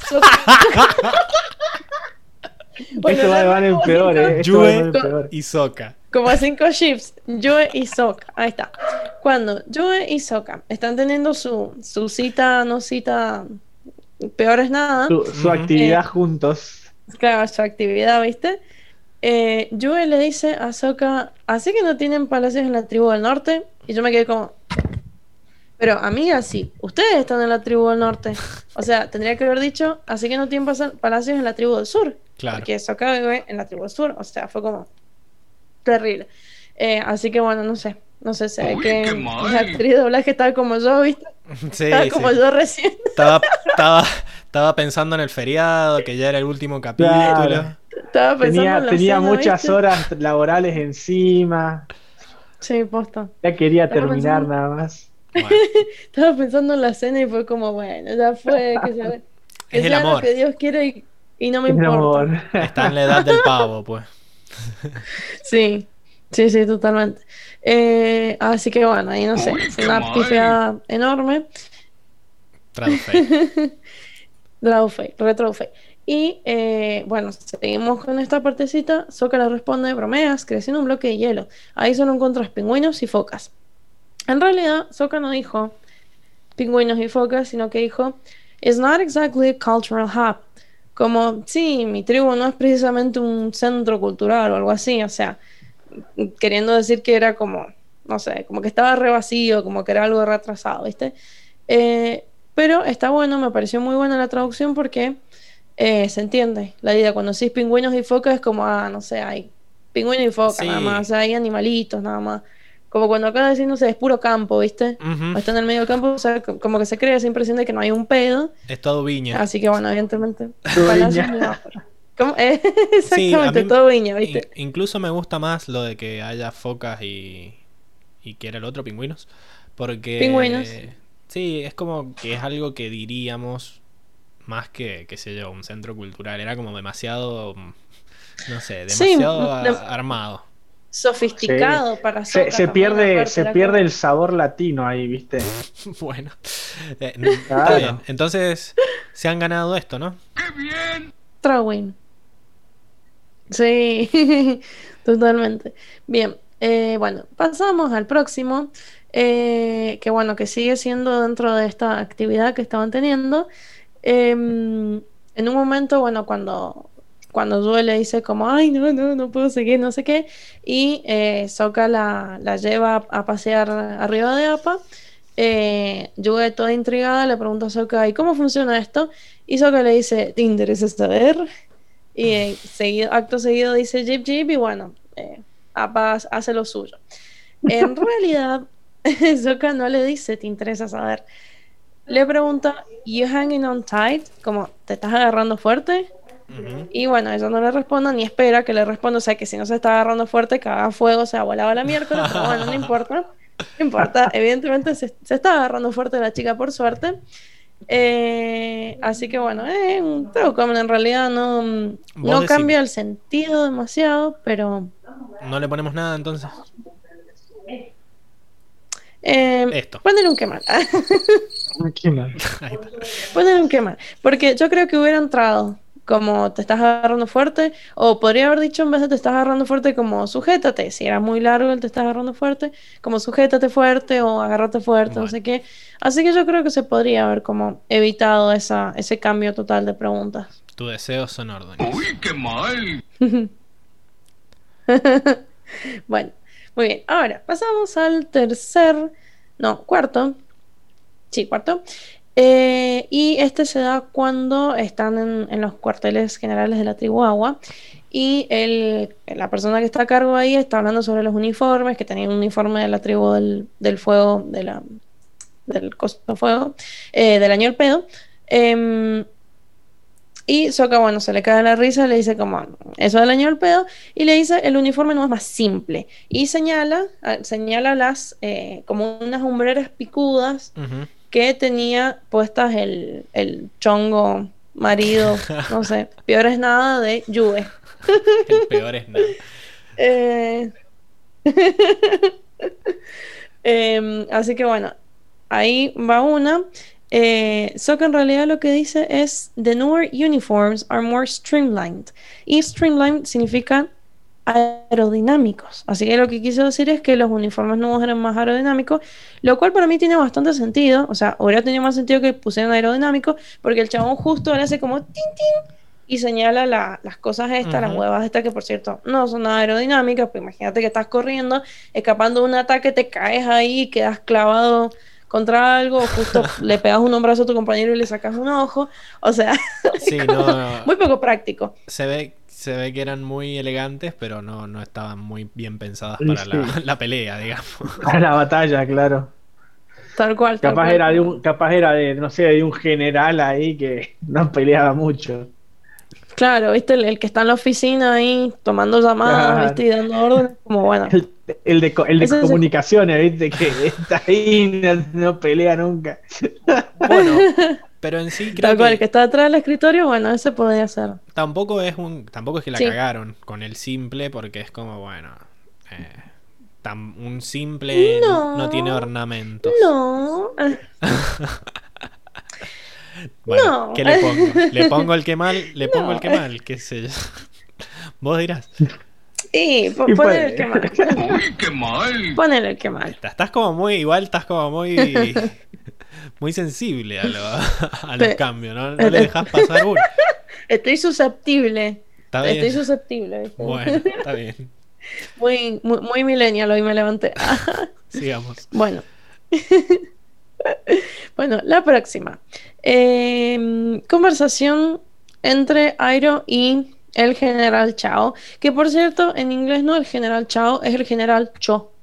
Ah. Bueno, pero chao. Los iluminé. Ah. Chao suena, suena mejor, ¿eh? Es como que. sí, se me hace más gracioso. Eh, es que en español es más gracioso chao, porque es como, no sé. Sí, porque es muy diferente a Sao. Es como la, versión chao, chao. Claro. Claro, chao es la versión chombi, viste, de Sao, entonces. bueno. este sí. Eh, pero bueno, les aclaraba. Voy a, voy a tomar la este posta y decir un, que... un traduín, ¿no? Ah, sí, sí, sí, sí, ponga, ponga. El, chao. Ahí está. El chao. Perfecto, bueno, entonces teníamos a nuestro general Chao hablando con el tío Airo y el tío Airo le decía, los maestros agua obtienen su poder de la luna y ya casi va a anochecer, ¿sí? Em, Ahora, la primera parte de la oración, los maestros agua obtienen su poder de la luna, eso está perfecto, está literal, tal cual está. Pero el problema reside en la segunda parte de la oración, porque Airo dice, and it's, near- yeah, and it's nearly full tonight. O sea que la luna Nah. está casi llena esta noche. O sea que el problema no era solamente que iba a anochecer, sino que la luna estaba casi llena, lo cual era un problemón porque sabemos que ya de por sí los guachos de noche son más poderosos, pero cuando está la luna llena es como son recontra re mil poderosos. Y si prestan atención, en el fondo, ustedes pueden ver la luna, pueden ver que está la lunita así y está casi llena. Sí. Detalles. Uy, Sí, qué sí. mal, qué Sí, apar- mal. aparte de que después te muestran, mal. aparte que después te muestran, te muestran que están, son, están en modo Super Saiyajin los maestros agua con la luna llena. bueno, Sí, este ya es Está un Está ahí el error. maestro Pacu en su torbellino ahí. Es, es un error que, que afecta, digamos, al lore del programa, así que está mal, porque Sí. lo, que los afe- lo que les da poder no es quizá tanto que esté de noche, sino que sea una luna llena, entonces ya desde... Podrían aprovechar, si el inglés lo establece desde este capítulo, en español nos enteramos después que la luna llena les da poderes más grandes. sí. Eh, Claro. Así que sí, de vuelta. Uy, Sí, qué sí. mal. Totalmente. Bien, después nos vamos a la pelea que tiene Sokka y el, el Chongi, el, el Chongo, el no sé. Han se El llama. El futuro futuro Para que no lo, no lo objetivices más. Hansito. Se va, se va a caer Cancito Appa chonguilongui. en cualquier momento. Se le está acabando los poderes de aire control. Te vamos a avisar. Bueno, Sí, Estará cansado, está cansado. romperse no se va a romper, pero bueno. no hay luna llena esta noche. Bueno, estaban peleando el chongo y Soka, ¿no? Bueno, eh, entonces. Sí, estaban, se estaban agarrando así como, eh, como que se estaban diciendo cosas, ¿viste? Porque estaban como media, estaba media picante la situación. Entonces en un momento eh, Han le dice a Sokka como, ay, ¿qué vas a entender tú? Eres un simple campesino, sin ofender. A lo que Sokka le dice, y tú eres una simple cucaracha sin alma. Y ahí, bueno, las arma todos, empiezan a agarrar las piñas, ¿viste? Eh, y en inglés en realidad no le dice eso, que es una cucaracha sin alma, eso de la cucaracha se lo inventaron los del doblaje. En realidad le dice, You're just a jerk without a soul. No offense. O sea, le, le devolvió el no offense. Pero no le dice cucaracha, sino imbécil o cretina. Como sos un imbécil sin alma, sin ofender. Eh, pero bueno, acá entiendo que, que lo, hayan, eh, lo hayan acortado. No entiendo por qué la cucaracha, pero creo que imbécil hubiera entrado No, bien. Para, para mí Pero es mucho mejor Sí. cucaracha que imbécil. Para mí lo mejoraron. Le agregaron esa, Sí, sí. esa latinidad que está bueno que lo hagan. Exacto, el, el saborcito latino. Eh, Además es como que si estás enojado suena mejor algo que, que diría alguien en español, ¿no? Sí. Una cucaracha. Pero le quita puntos para mí el hecho de que no siguieran el, el jueguito de que le devuelve el, el no offense. mm, Eso es como sí, que- le quita puntos, pero ¿sabes qué? Lo que pasa es que se va a hacer larguísimo. Y bueno. Se, se va a hacer, se va a hacer muy largo. Eh, otra cosa igual, es gracioso porque dicen de cucaracha y es como Sokka vive en, en una tribu de hielo, básicamente, entonces cuando en su vida habrá visto una cucaracha? Porque vieron que estos bichos suelen salir con el calor. Así que, o sea, sí, sí, está bien hecho, pero si te pones a pensar es como, como lo del acantilado, vos decís... ¿Y, en- y dónde, dónde sacó Sokka un acantilado? Pues te imaginas un acantilado así como con piedras, con yuyos, que te vas raspando y te haces mierda. Em, Bueno. Pero bueno, no sé. Le ponemos los dos. un, ¡Qué bien! ¡Uy, qué mal! un maestro Agualuz lo hizo. Claro. un poquito de los dos, ¿viste? Sí, sí, sí. Claro. Eh, Aprobó con bien, siete. podría haber dicho un insecto en vez de cucaracha, ¿viste? Y ahí quedaba No, como más que abierto porque Cucaracha, insectos sí han visto. la, pero- la che, la che es lo que le da fuerza a la frase. Es una cucaracha. Cucaracha. Una cucaracha sin alma. es más, le podría Sí, haber puede dicho. No, no, ya está, no sé. No sé. mí, lo de la cucaracha vale el no offense para mí. Ya me decidí. Sí, sí. Bueno, Qué puede bien. ser, puede ser. bueno, pasemos a la próxima. Y esta fue una pedida por mi nuevo amigo, ah, por mi nuevo amigo Lucas. Em, a Lucas en el, en el podcast anterior le había parecido como muy, muy creepy y muy pedófilo cuando apareció Zuko así de la nada y le dijo a Katara, mmm, pero cómo has crecido. No Y se la lo verdad que después yo lo vi. En mi cabeza Yo creo- así. Yo creo que están malinterpretando la frase del pobre Zuko. Vaya, vaya, ¿cómo has crecido? Se hacía el copado, qué sé yo. Después le dan un viaje ahí, lo dejan congelado toda la noche. Sí. Sí, pero no sé. A mí, la verdad es que yo me, yo me reía con lo que decía Lucas, pero después del capítulo dije, y sí, la verdad queda un poco creepy, o sea, no sé, medio, medio raro, ¿ah? Eh, y en inglés sí le dice como algo parecido, como, ¿Aren't you a big girl now? Como, sí, básicamente como, has hecho una adulta o has crecido mucho. Pero yo, en vez de, pero ¿cómo has crecido? Yo le hubiera puesto algo así como, veo que has mejorado o has mejorado mucho. Algo así lo hubiera puesto por esa línea. Es que en realidad Porque para mí, él lo dice, lo Sí. dice a lo que ella dice, yo puedo protegerlo solo, que Eso. sola. claro, claro, exactamente. Esa es la idea, como que ella ha crecido, pero en el sentido de que ha crecido como maestra. que, que ha madurado también. ¿no? ¿Ah?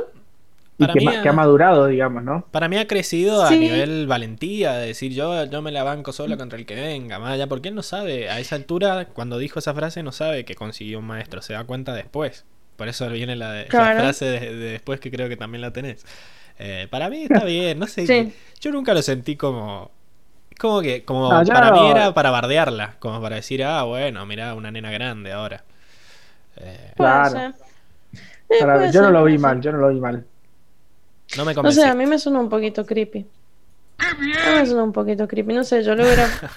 Bueno, bueno ya, ya le, ya le pusiste tu sello. No me convenciste. No, fallaste. Y vamos con la otra, con la, la frase célebre con la que nos encantó. Y a la siguiente El también, ya podcast le voy pasado. poniendo, ya le voy poniendo, ya le voy poniendo el que bien. Bueno, eh, la frase que sigue, eh, igual a mí no me gustó. O sea, me, me, me, me pareció. Qué A ver, es célebre, pero. Bueno, en fin. Eh, bueno, am, siguiendo como toda esta línea de el encuentro de Zuko con, con Katara, el chabón este en un momento le tira astuta campesina, lo cual hizo reír mucho a todos, Es genial. pero en realidad. ¿Cómo? Es buenísimo. Es genial. Es buenísima. Te voy a explicar para mí por qué es genial. Porque te, recuerda que Zuko es de la nobleza, digamos. Te recuerda que es este sujeto que mira por encima a todos así y, y por eso cree que Katara Sí. es una campesina. Y Sí, sí, había escuchado tu explicación en el, en el podcast pasado, pero no. Pero- No, no no me convenciste. No me terminó, no me convenciste, ¿viste? Y te la devuelvo. No offense. Eh, bueno, ¿qué, qué decía la original? no me convenciste. Bueno, el original decía You little peasant. Que peasant, más que campesina, es plebeya. O sea, no solamente campesina, sino sos una plebeya. Este es a- Mm, No es Yo lo soy mismo, real, ¿no? vos, estás abajo. Yo en la terraza, vos el sótano, ¿viste? Em, Para mí, campesino suena peor. Incluso. Es como más Sí, denigrante sí, sí. que plebeyo. y, Porque, pero porque el, el plebeyo puede vivir ahí en, en la ciudad, pero no sé, ser pobre, pero el campesino encima ni siquiera vive en la ciudad, es como que tal, peor todavía, más allá. y no no sé. No sé, no sé, porque el plebeyo, el plebeyo es como el, el que está, el, el- el que no posee, el que no está dotado, viste, como de dotes reales. como yo soy un príncipe, vos sos un plebeyo. O sea, Sí, como que cualquiera. Por eso, es como que. Encima, Yo- nosotros yo sabemos soy que. de la realeza. Nosotros sabemos que Katara no es campesina, entonces eso es lo que le, le suma más. como que para él no, no distingue entre lo que es un campesino, no, son todos campesinos para él, porque él es de la nobleza. Es como raro, qué sé yo. Bueno, puede ser. Igual el, el de astuta tampoco me convenció, porque en realidad lirio, lirio es un, es un adjetivo que, bueno, no se puede traducir como pequeño, generalmente, porque, bueno, vieron que hay un montón de adjetivos en inglés que tienen como un cierto sentido, que si lo traducís literalmente no tiene ni pedo de sentido. Em, pero es, es como, no sé, como para rebajar a alguien. Em, entonces, más que astuta, o sea, astuta suena como, ah, so- sos astuta, ¿viste? Como, como que es una campesina, pero al mismo tiempo es astuta. Pero en realidad lo que él quería decir, hacer era denigrarla, ¿viste? Entonces yo le hubiera puesto así como, no sé, tonta, en, en todo caso, no sé, si le dejamos en el campesina, que mi campesina no, yo hubiera preferido plebeya, en vez de ponerla astuta, yo le hubiera puesto tonta. Y pero no O tiene algo sentido así, que le diga tonta campesina conseguiste un maestro. Es como que para mí él la está queriendo eh, la está queriendo halagar, pero le sale eso, o sea, como que Le, le- le sale el, el, el campesina. El, campesina ahí. Como que sí, ahora aprendiste, pero no deja de ser una campesina. Es más, no entiendo por qué le dice tonta en el original si si después le dice conseguiste un maestro, o sea, Sí, tonta, o también podría interpretarse como insignificante, pero insignificante era como muy largo ya. No hubiera entrado. no, bueno. Ah, eso hubiera estado bueno. Insignificante campesina, conseguiste un maestro, Ah. pega mejor, pega mejor, porque es muy largo, es muy largo.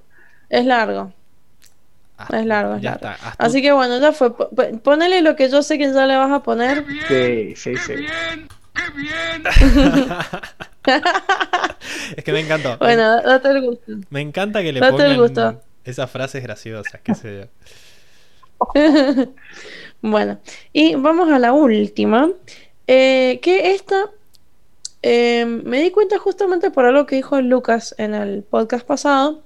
Sí. que eh, cuando él creo que estaba haciendo un resumen, que con un momento sí, nuestro, nuestro monje o no sé qué, eh, vuelve al mundo de, al mundo común, digamos, de los vivos, por así decirlo, con la ayuda de nuestro amigo eh, Bai. Y el palo le corrigió y le dijo, no, se llama Hey Bai. Y después Lucas le dijo Bai de nuevo. Y me rendí. o sea, no- Sabía que iba a Claro. íbamos a hablar de esto en esta sección, así que dije, bueno, sí, decirle como quieras. Decile. Claro.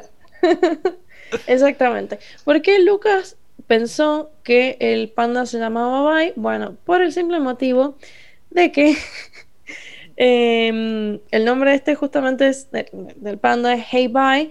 Entonces, la persona que hizo el doblaje interpretó que en vez de estar diciendo Hey Bye, que es el nombre, estaba diciendo Hey Bye. Como Hey Bye. Menos mal que no Como interpretó Hola que, Bye. que era hola chau, porque bye también es chau. Claro, ya estamos. ya que o Ya estamos. interpretó que el hey, interpretó que el hey era hola, pero el bye era bye, o sea, Claro. no, no, No, no- no. no aplicó el mismo criterio. Bueno, igual menos, menos mal que no aplicó el mismo criterio, porque si no estábamos en el horno. Como, Hola, hola, chau. chao. claro, no, no. Hola y chau. Ya llegué y me voy. Eh, asquerosa. Asquerosa es. Así que, Así que bueno, Bueno, el, yo. el error de Lucas estaba justificado. Sí, sí, estaba justificado, por eso no, no quería seguir discutiendo en ese momento. Yo encontré otra más, que es cuando está hablando Ko con Ang y le dice, una de tus vidas pasadas intentó matarme hace unos 8 o 9 años. Eh, lo cual Ah, eso no me no, no tiene mucho sentido porque hace 8 o 9 años Ang estaba atrapado en el, en el, en el hielo. No puede ser que haya habido otra Claro, vida. y la otra vida ya haber estado muerta. Sí.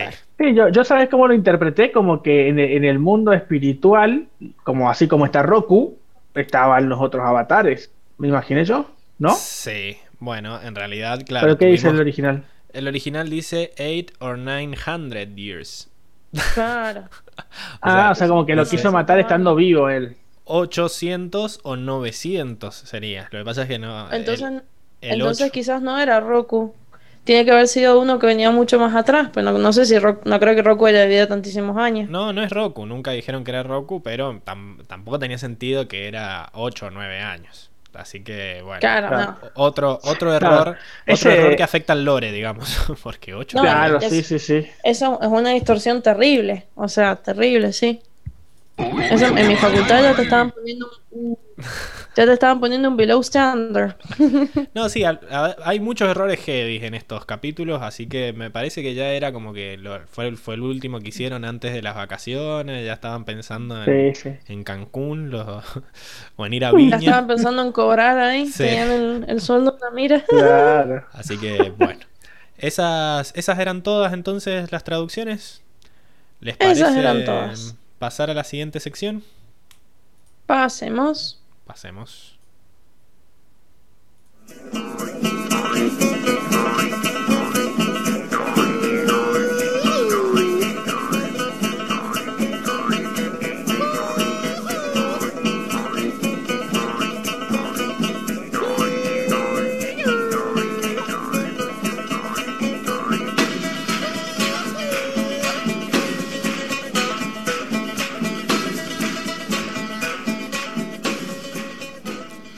Bien, estamos de vuelta entonces con la sección de animales. Hacía bastante que no la teníamos. Y bueno, en esta sección vamos a hablar de estas criaturas locas que aparecen en los capítulos y ustedes generalmente tratan de adivinar eh, qué mezcla de dos animales son los que han dado lugar a, a esta criatura. El de hoy eh, va a estar muy fácil, me parece. Así que vamos, hagámoslo rápido porque ya estoy viendo que voy a perder como en la guerra. Eh, ¿Se acuerdan algún animal ustedes que hayan visto durante el capítulo? Qué difícil, pero me parece, me parece que había peces. Había, Tengo la impresión. había peces, sí, pero esos Ay, no era esos a los que me refería, porque era, esos eran peces koi, ¿no? Que bueno, ajá, eran los espíritus en su versión de, de pescaditos. ajá. Pero hay nada Y más. los bichitos que estaban en el establo. No, escúchame, acá en este episodio nos salen eh, lo- las, las morsas, estas tortugas. Ah, Sí. también. Acá está. Sí, lo- los, los focas, lobos no son marinos, morsas. o, o- Son- o foca, foca, tortuga. Ah, no bueno, sé. hay discusión. Yo pensé que esto iba a ser mucho más fácil. A ver, ¿qué, qué es lo que creen ustedes que son? Foca. Mira, mira esa cara, esos bigotes, son focas. Focas tortugas. Pero y el lobo marino, que si el lobo marino también es, es parecido así. Es, Mm, ¿Sabes qué es? Es el Pokémon este, el Lapras. Pokémon. ¿Qué sos gallego, boludo? Entonces, sí, sí, me saltó. El Pokémon, el Pokémon. Lapras, este que era, que era una tortuga con aletas, es, es, es ¡Es Lapras. igual! ¡Es igual! Igual, es igual. No me había dado cuenta. Bueno, pero en versión chiquitita. qué choreo. Claro. Eh, Eh, no, sí, debe ser lobo marino tortuga. Me, me quedo con eso. Lobo marino ¿Sabes qué me- me da la tortuga. Para mí los lobos marinos son más grandes, no son tan tan compactos, no sé, me dan esa Sí, no, impresión. no sé, cuando, cuando No- Zuko no le pega el cachetazo al lobo marino era, era alto, estaba casi a la altura de él, era, no sé. Ay, me, me había olvidado el cachetazo, qué gracioso. Sí, después de que los hace callar.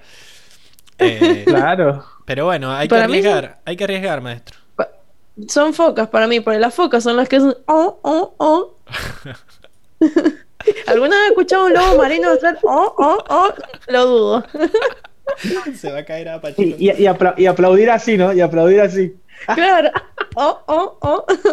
Bueno, eh, A ver, Pablo, ilumínanos. Venga, no. ¿qué es lo que era para vos, Emilce? Foca. Foca tortuga marina. Correcto. Yo lobo marino tortuga. eh, tortuga. ¡No! Es una foca tortuga, que es un animal Ajá. de tez marrón que posee un caparazón de color verde, el cual le proporciona cierto grado de protección de su enemigo natural, el leopardo polar. Que bueno, todavía no ha aparecido. todavía no ha aparecido, así que ya, ya Pero me imagino así, onda, onda, dientes de sable, así bien, Sí. bien grandote. Y Sí, el, sí. el Diego de, de la era del hielo, ¿o no? Claro, olvídate. Pensé que, Mi pensé que tocayo. estabas hablando de él. Bueno. No. Digo, bueno, porque No. después tiene cuatro aletas que le permiten nadar muy bien en aguas frías. Su cara se caracteriza Mm. por tener pequeños ojos, orejas y bigotes. Al igual que sus parientes, los patos tortuga son más ágiles en el agua que en la tierra. Todavía no hemos visto los, patos tortuga. Eh, muchos ¿No? spoilers tenía esta sección de la wiki, pero pero bueno, ha, ha adivinado Emilce, así que acá le va lo que le corresponde.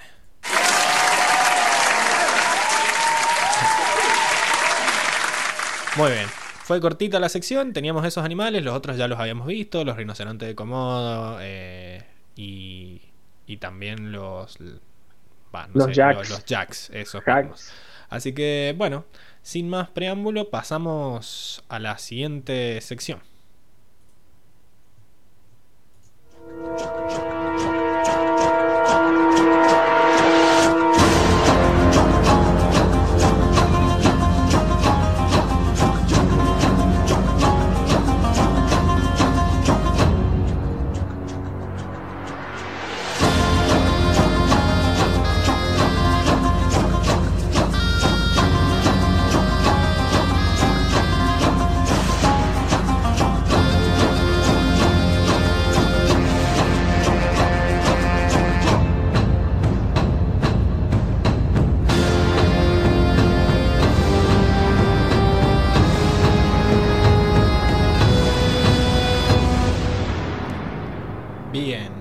Estamos. Eh, me pone muy nervioso esa cortina porque siempre entre, entre una sección y otra tengo que empezar a buscar las imágenes, qué sé yo, y esta como que me pone tenso porque me apura, ¿no? Entonces sé que va a terminar y como que estoy armando todo ahí. Pero bueno. Tenemos muchas batallas en estos episodios. Chicos, se va a caer APA en cualquier momento. Eh, pero bueno, no importa. Eh, para la próxima lo, lo adhiero mejor a la silla. Em, tenemos muchas peleas y lo vamos a separar en, varias partes. La primera parte es cuando atacan desde lejos los barcos de la Nación del Fuego a la tribu Agua y sale a, pelear, ¿no? Después tenemos eh, todo el enfrentamiento de Zuko contra Katara. Eh, el enfrentamiento de los dos ejércitos, el de al agua y, el fuego, cuando ya entraron a la capital. Y eh, después también la pelea de Sao contra Zuko. y todas las escenas épicas de El Coisila. Así que bueno, eh, espero que no, tengan planes para esta noche. Vamos, vamos a empezar con, con el principio, que es la primera sección, que es todo el ataque de los barcos, ¿no? Lo primero que vemos es que estas bolas de fuego gigante que largan, eh, una sola bola de fuego que le da a la, a la muralla principal ya hace que vuelen todos, le deja un buraco terrible ahí en el... Sí, sí, sí. En la... sabes, que me, me, empezó a decepcionar mucho esta, este inicio de la batalla? Porque yo me imaginaba que con tantos maestros aguas que usan para abrir el, la muralla, ¿no? La puerta, yo dije, bueno, si son como 15 maestros agua que hay ahí, algo van a hacer, ¿no? Van a, no sé, van a levantar un muro, van a apagar el fuego, algo. Y simplemente se quedan esperando la pelota, ¿no? Como que no. Me sorprendió, ¿no? Sabes que yo pensaba exactamente lo mismo, pero viste que al principio de, de esta seguidilla de capítulos veamos que ninguno podía con Katara, que eran como todos unos pedazos de bólido. o sea, a ver, deben haber tenido como más experimentados, pero imagínate si la mayoría eran como los bólidos que pelean contra Katara, como, bueno. tampoco se podía esperar mucho. Que es una cuestión de tamaño y de números, ¿sí? Yo también, cuando lo vi por primera vez, dije, no, bueno, al final son regiles, lo de la, lo de la tribu, ¿no? Lo están ganando re fácil. Y bueno, y además me decepcionó mucho lo, lo, frágiles que eran las construcciones, pero después me di cuenta que es hielo a la larga, o sea, es hielo muy grueso, qué sé yo, pero es, una bola de fuego gigante que está cayendo sobre un pedazo de hielo que, estás esperando, así que bueno, eso. Igual después vamos a ver que igual, intentan defenderse. Sí. A mí me decepcionó mucho igual que no intentaran hacer como un tsunami entre todos y hundirlos o algo por el estilo. O sea, para mí re le van a hacer, o sea, porque es como, a ver, están, están en el mar, estás en tu elemento, que estás esperando? Pero, pero bueno, no, no pasó. Me parece que es que tenemos como muy muy ¿Idealizado? Su, sobreestimado lo que puede llegar a ser un maestro agua. Es como que tenemos esto de que sí, puede mover el agua, pero las cantidades no las tenemos como muy... Eran muchos barcos y, y la tecnología siempre es más fácil en el sentido de que eh, lleva menos esfuerzo, ¿no? Y también mm. vemos que los movimientos son muy lentos. Fíjense, vamos a, vamos a analizar. Primero tenemos todas las peleas de Ang, que bueno, es él cayendo en el barco, tirando aire para todos lados, para todos lados. Escapando a los pedos así como puede. Como siempre, ¿no? Eh, Esto es normalito, ¿no? Volando Un día más para Ang. Sí. Acá eh, los atacan con martillos. Estos, estos changos tenían como otro, no tenían uniforme de la Nación del Fuego y tenían como martillos, eran como herreros, no sé, no sé si eran soldados, pero entraron a los martillazos y ahí, bueno, se cansó de esquivar en un momento y rompe la catapulta de un de una ráfaga de aire gigante que les larga, ¿no? Siempre recordemos que todos los ataques que son con el bastón son mucho más poderosos que, que los ataques que hace con sus propias manos, digamos. Acá destruye la, catapulta sin mucho esfuerzo. Y después se enfrenta a este señor que es como el, el final boss. El, final boss de los martillos, ¿no? claro. ¿Querías martillos? Toma. Y le empieza a largar um, así martillos con cadenas de que ¿por qué? ¿Por qué este señor sabía hacer eso? Pero bueno. Eh, y porque era, era, como el más copado. O sea, tenía una trencita, mira. Ah, tenía una trencita. Mira esa barba. Mira esa barba. Ya la barba te dice que es poderoso. Me hizo acordar al episodio ese de Los Simpsons en el que el Homero tiene un, un, un ladrillo atado a una cadena y lo revolea, ¿viste? Acá eh, es muy parecido. Pero bueno, no, no hay ningún oponente que el APA no pueda siempre que veamos que Ang está en las últimas, acordémonos que va a aparecer APA a, salvarlo, ¿no? Como siempre, ¿no? Es, Encima, ya es, la, el- porque- última carta, es el as bajo la manga, ¿no?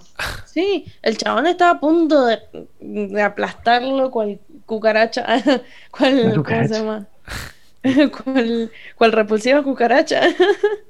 Eh, de pedo, o sea, de pedo, porque si no lo acababa matando y se terminaba la serie. O sea, era Sí, como... sí, era lo que, lo Listo, que decía Lucas de que estaba como muy expuesto Ang. Sí, lo, lo- lo aplastaba y chucu, chucu, chucu, chucu, chucu, y listo, y te ponían los créditos y ya está. Bien. se terminaba la serie. Para, Pero bueno, el problema es que hizo enojar Sí, a APA y, Se nos terminaba todo. y fíjense la carita de APA cuando lo Menos tira el, cuando lo tira el- la cara de enojado que tiene, mira,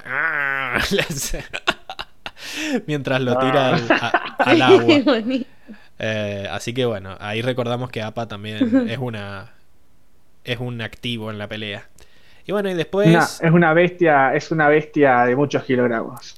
Bueno, después tenemos eh, a- un poco lo que decía Milce, ¿no? Esto de que empezáramos a usar el agua del mar que te rodea y vemos como que empiezan a, a destruir, cómo tienen que hacer para destruir un barco, ¿no? Que, bueno, lo apuñalan con un iceberg y después lo levantan para que queden callados, qué sé yo. Pero lo que no se alcanza a ver, porque es muy rápida la escena, es la cantidad de maestros agua que necesitaron para levantar ese barco que es gigante, ¿no? Eh, Fíjate, hay Claro, es, lo, es lo que decías vos, Pablo. Necesitan Uno. mucha cantidad. Dos, tres, cuatro, cinco barcos en donde cada uno debe tener unos cinco maestros agua, o sea, unos 50 maestros agua necesitas como para encallar un barco y habían como ciento y pico de barcos, o sea, era como eh, medio imposible. Está, Sí, está es bueno esto de... Igual, eso te da, te da la idea que la Nación del Fuego es enorme. Eh, y la tribu de agua, por más gigante que la veíamos, es como que no. No, no, no, no, no les alcanza. No les alcanza a los guerreros. O sea, está bien que estos eran maestros agua nomás, pero bueno, después en, en adentro de la ciudad debe haber habido otros guerreros como, bueno, como el prometido de Yue, que no eran maestros agua, pero aún así no les alcanzaba. O sea, es como que tienen muchísima mano Sí, de obra bueno, estos chabones. Y también tendrán eh, mercenarios o una cosa así contratados, ¿no? Porque también dudo que sean tantos los del ejército de- del fuego, ¿no? Como que tiene que No haber sé. un- otra ¿Y forma pero de dónde lo sacan? ¿De qué nación lo sacan? Eh, Sí, como los piratas. de los piratas. De, de los de las colonias de la Tierra, qué sé yo. Andás a ver. Pero bueno, sí. Igual yo creo que el- el- la gran superioridad que tienen es que todos sus ataques son automáticos. Y, y mientras estos tienen que hacer como manso viaje para hacer algo, ¿me entendés? Sí, Bueno, tal cual. eh, bien, terminamos con esa batalla que no salió para nada bien.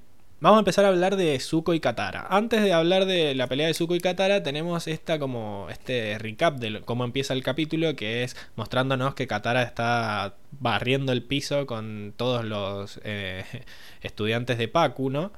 Y Está mamadísima. Está mamadísima. Sí. Acá vemos este, este movimiento que hace en el que con, levanta agua del piso y como que te congela y te deja colgado, que es el mismo que después va a usar contra, contra Zuko, ¿no? Eh, Ujú. Bueno. La, entra, entra Zuko diciendo, bueno, qué grande estás, ¿no? Todo lo que ya dijimos. Y empieza a u- Mm, utilizar crecido, chiquita. Empieza a utilizar su, su velocidad por encima para tratar de, de sobrecargar a Katara, ¿no? Como de que no pueda, no pueda contenerlo y ella como que tiene que... Fíjate que los movimientos de los maestros agua son más lentos. Eh, Zuko lo único que tiene que hacer es como tirar piñas y ya le sale fuego.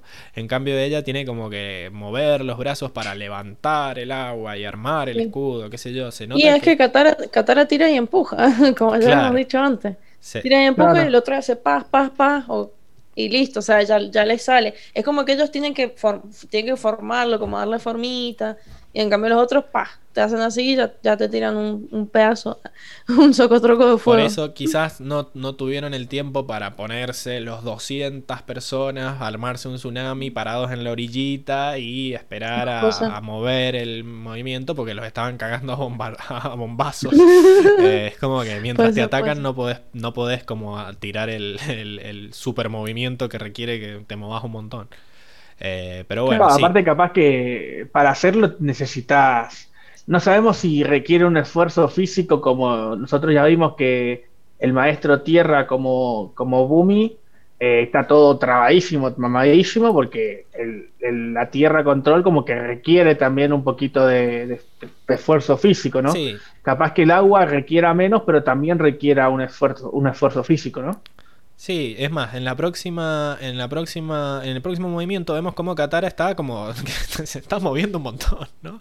Está Sí. lo, lo congela ahí en el piso, ¿no? Y después para encerrarlo en esa bola empieza como a moverse para todos lados. Tiene que armar como el, el- el- el- la formita esa de, de bola eh, con los brazos. Y, y pobre, yo, yo me canso de solo verla. Eh, es como muy injusto que el otro ya solo largue piñas y le salga fuego y ella tiene que hacer... "Oh". Pero bueno, lo, lo termina congelando, ¿no? Eh, y esa escena épica ahí en el que le, le, le muestran las gotas que le, Las gotitas. que le aparecen por adelante de la cara así como... "Hmm". Pero bueno. No, pero está super como- badass. Cómo lo gira así y después lo congela, está como muy grosso. Sí, sí, y muy detallado también el hecho de que eh, te muestran de dónde sale el agua y que tienen que... Me encanta que, que se notan bien los movimientos que tenés que hacer para modificar el agua, no es que es como mental y ya se mueve sola el agua. Eh. Bien, Exactamente.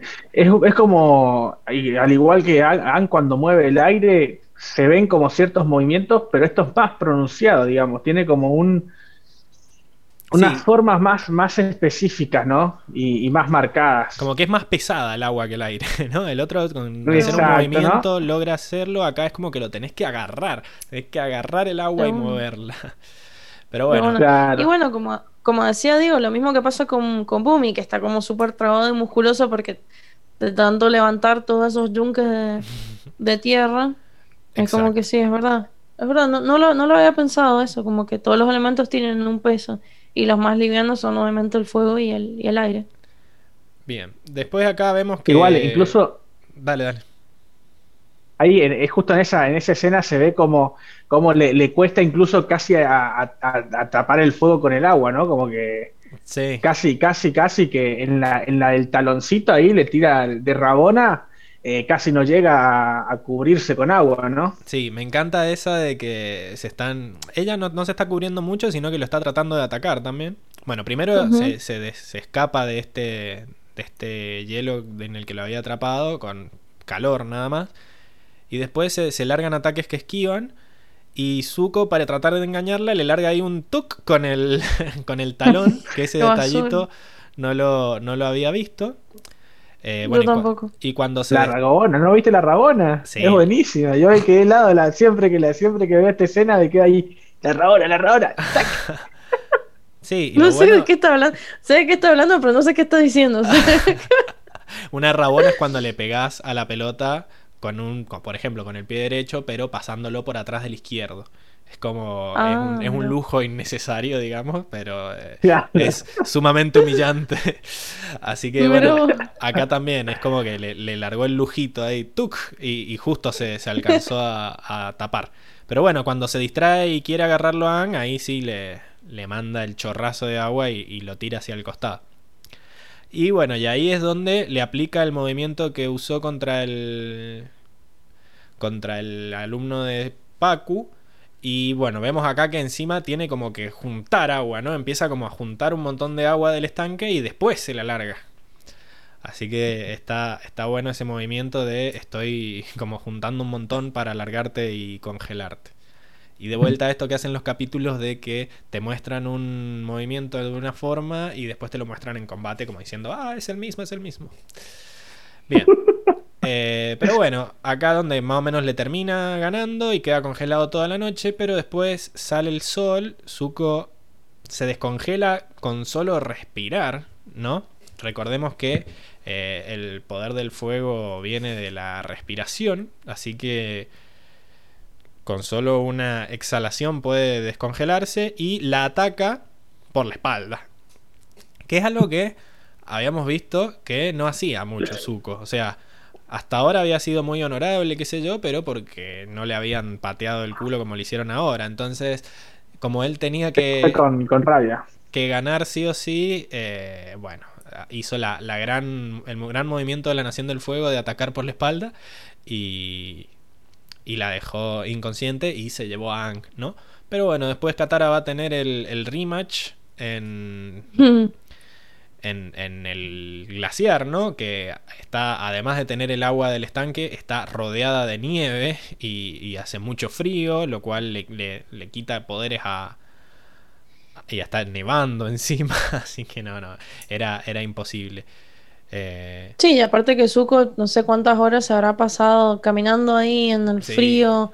El chabón después de... O sea, está hecho bosta, básicamente. está cansado. Están en re malas condiciones. Perdón ah. mi francés. Eh, pero sí. Eh, lo, le, le, bloquea el, el, el, fuego con nieve y después le, le arma como un, no sé, un pedestal de hielo con el cual lo mantiene en el aire un rato y después lo, lo, lo estampa contra el piso. Eh, a lo cual sobrevive Zuko, está bastante bien. Eh, está bastante fuertecito, pero bueno, después se lo llevan para, para que no muera de hipotermia, ¿no? Bien, esas son las peleas de, de Zuko y Katara. Y después, bueno, vamos a, a, ver cómo se defendieron los maestros agua de, de todo el, el, el, asedio, ¿no? Acá es esto lo que decías vos de que por qué no atrapaban las, las pelotitas. Claro. Eh, atraparon y acá una, se ve, acá se por ve. lo menos mostraron que, que, atraparon una, ¿no? Pero es como medio difícil, supongo, a calcularle dónde van a caer y que haya justo ahí eh, uno, dos, tres, cuatro, nueve. Son como nueve ahí, ¿no? Nueve sí, son como nueve agua chabones. para generar el coso para frenarlo. Eh, bueno, me parece que es como demasiado difícil hacerlo. Y bueno, estaba de día además, así que no, no estaban en su, en su esplendor. Después, bueno, usan estas canaletas que habían en todos lados para eh, mandar a la verga a los, a los tanquecitos estos. Agarran y, y, le salen el, el, el, chorro a presión ahí, ¿no? Ajá, le mandaron el, el chorro de agua, la hidrobomba de, Vol de Squirtle. Así que claro. está, está bastante bueno esto. Para mí le faltaron como más, más escenas de estas. Eh, los maestros fuego, solo los vemos que usan fuego cuando eh, no hay luna. O sea, como que mientras los maestros agua tenían poderes, se escudaban en su, eh, en su tecnología. Solo los atacaban con las máquinas eh, o con los animales.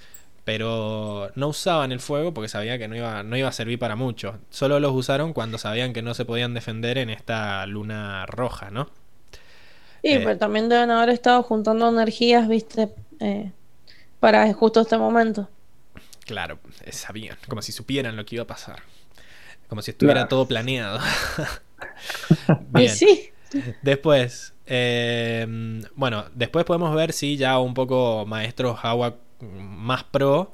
Eh, cuando estamos de noche con la luna llena, por ejemplo este, que al fin hacen lo que yo decía de uh, rompan el piso y que se caigan.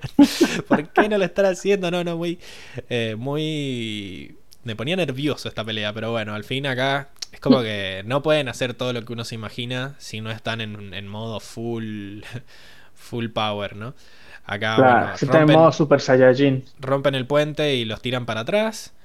Después, estos movimientos me encantan, que es eh, lo hace súper rápido, así que le bajé un poco la velocidad. Primero entierra al tanque, hace un escudo para protegerte del fuego y de un, de un golpe le destruye el, el, lugar por donde disparan.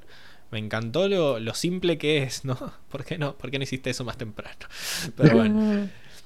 Eh, después también eh, generaban como proyectiles de hielo, ¿no? A los soldados que estaban ahí, pobre, no, no, me dan un poco de pena esos soldaditos que están con el escudo, es como que lo, los mandaron al muere ahí como para que no, yo no firmé para esto, me los imagino ahí atrás del escudo.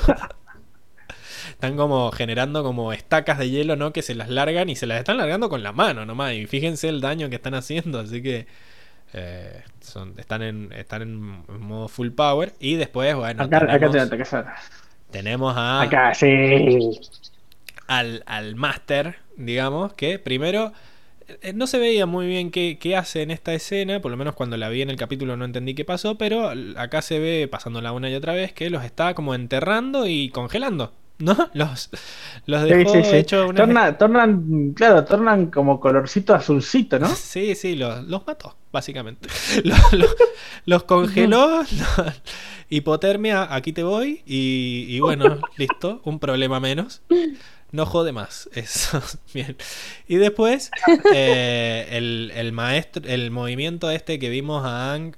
Ah, no, antes vamos a hacer este en el que se vuelve loco y empieza a tirar los brazos en modo de ruedas.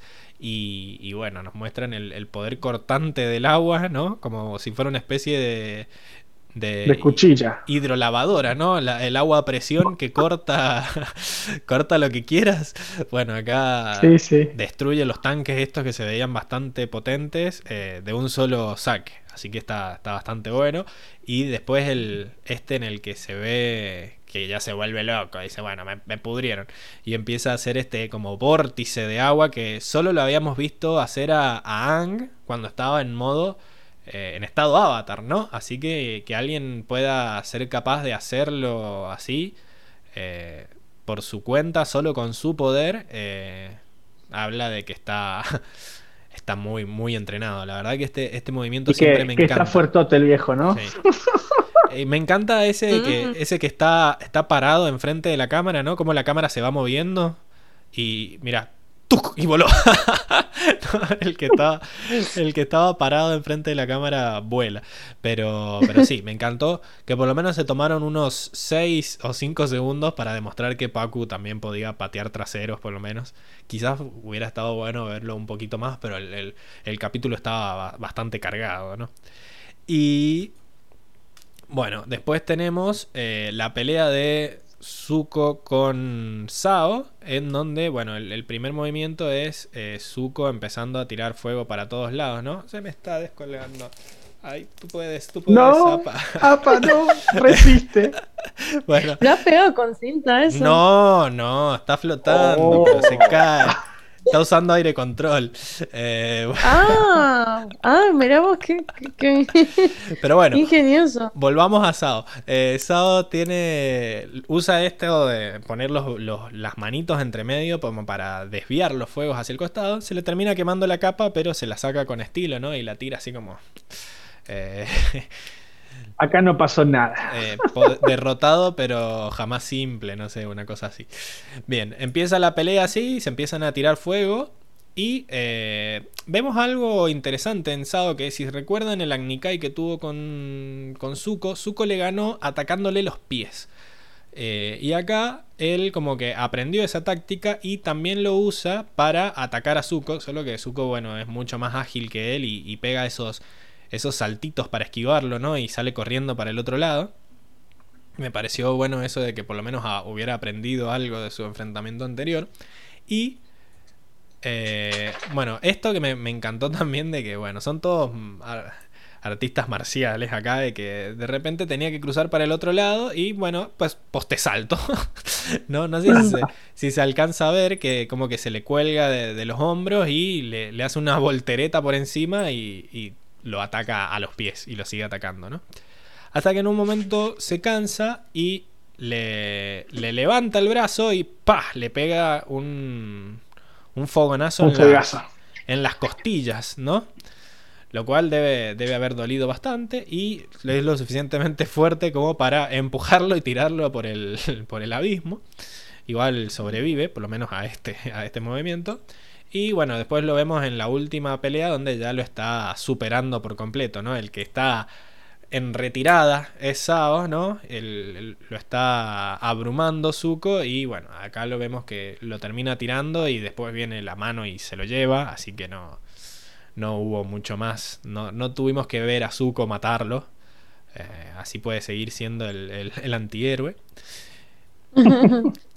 Y bueno, llegamos al, al, final de la sección, que es cuando Ang se, se transforma en, en el Coisila, ¿no? Eh, toda esta primera etapa épica donde vemos que el, el, el, agua brillante va como cobrando vida y vemos que se transforma en este pescado gigante con la bolita en el medio. Y, y esa pose de mírenme, alábenme, que hace Sí, al, sí. al final de todo. Acá como- tengo el poder, ¿no? Sí, sí, sí. Como nada, nada de humildad. No, no, no. Se le fue Bien. toda la cabeza. En estos movimientos se puede apreciar exactamente lo que vimos con, con Lucas el capítulo pasado, esto de que eh, el Coisila solo sabe empujar el agua, no sabe moverla hacia él, eh, porque bueno, la- la- el espíritu de la luna está muerto, ¿no? Solo tienen el poder de, de empujar del océano y bueno, eh, ataca a los soldados que no, que no lo, no lo reverencian. Me encanta con el, con el desprecio que lo hace, ¿no? Es como que, "Nah, va a tomar por culo. Lo manda- Cachetazo. Sí, sí, Cachetazo. no, no se gasta mucho, es como, "Meh, más, más sí. Después, eh, me encanta esto de que muestren que Ang, mientras está flotando ¿no? en esa burbuja de, de energía, no sé qué carajo será eso que está flotando ahí en el medio, eh, hace exactamente los mismos movimientos que hace el muñeco, como una especie de, de Pacific Rim, ¿no? No sé si han visto la película, Claro. pero están, está como controlando al Están muñeco. conectados, están conectados. Exacto, están conectados con el. eh, un, un, un espíritu lo hizo. Y me encanta este que no, que no corre, se queda ahí como. Se queda ahí como eh, petrificado y Ya se, Como lo, está, fue. claro. se- se lo lleva Como. Resignado. Ahí te voy, San Pedro. Bien. Ahí me lleva la huesuda. Bien, eh, bueno, acá le empiezan a. Los tanquecitos le empiezan a tirar fuego. eh, y bueno, no sirve de mucho tampoco. Les, les tira el, el empujazo ahí sin ganas. Y después me gusta esto de que eh, también empuja la verga a los, a los barcos que estaban ahí estacionados. y rompen su, su récord de velocidad máxima que habían establecido hasta ahora. y, y se chocan entre ellos y vuelan, qué sé yo. Y también vemos que, eh, así como Pacu podía cortar a los. eh, a los tanques, el bicho este puede cortar a los barcos de, de un solo saque. Y me gusta que de vuelta muestran que. Eh, Ang se tapa y se tapa el bicho, ¿no? Eh, están, están muy bonitos los, los detallitos. Muy bonita la, las escenas de pelea de este capítulo. La Muchas- sesión. Sí, sí, sí. Muchas escenas de pelea, pero bueno, era un final de temporada, así que no, no podía ser. No podía ser menos. Eh, bueno, estamos entonces. ¿Quieren agregar algo más o pasamos a la, a la última sección? Por mí, pasemos. No, no, no. Bueno, pasamos nomás. ¡Ay, murió Apa! Quedó la cinta puesta. transición, transición.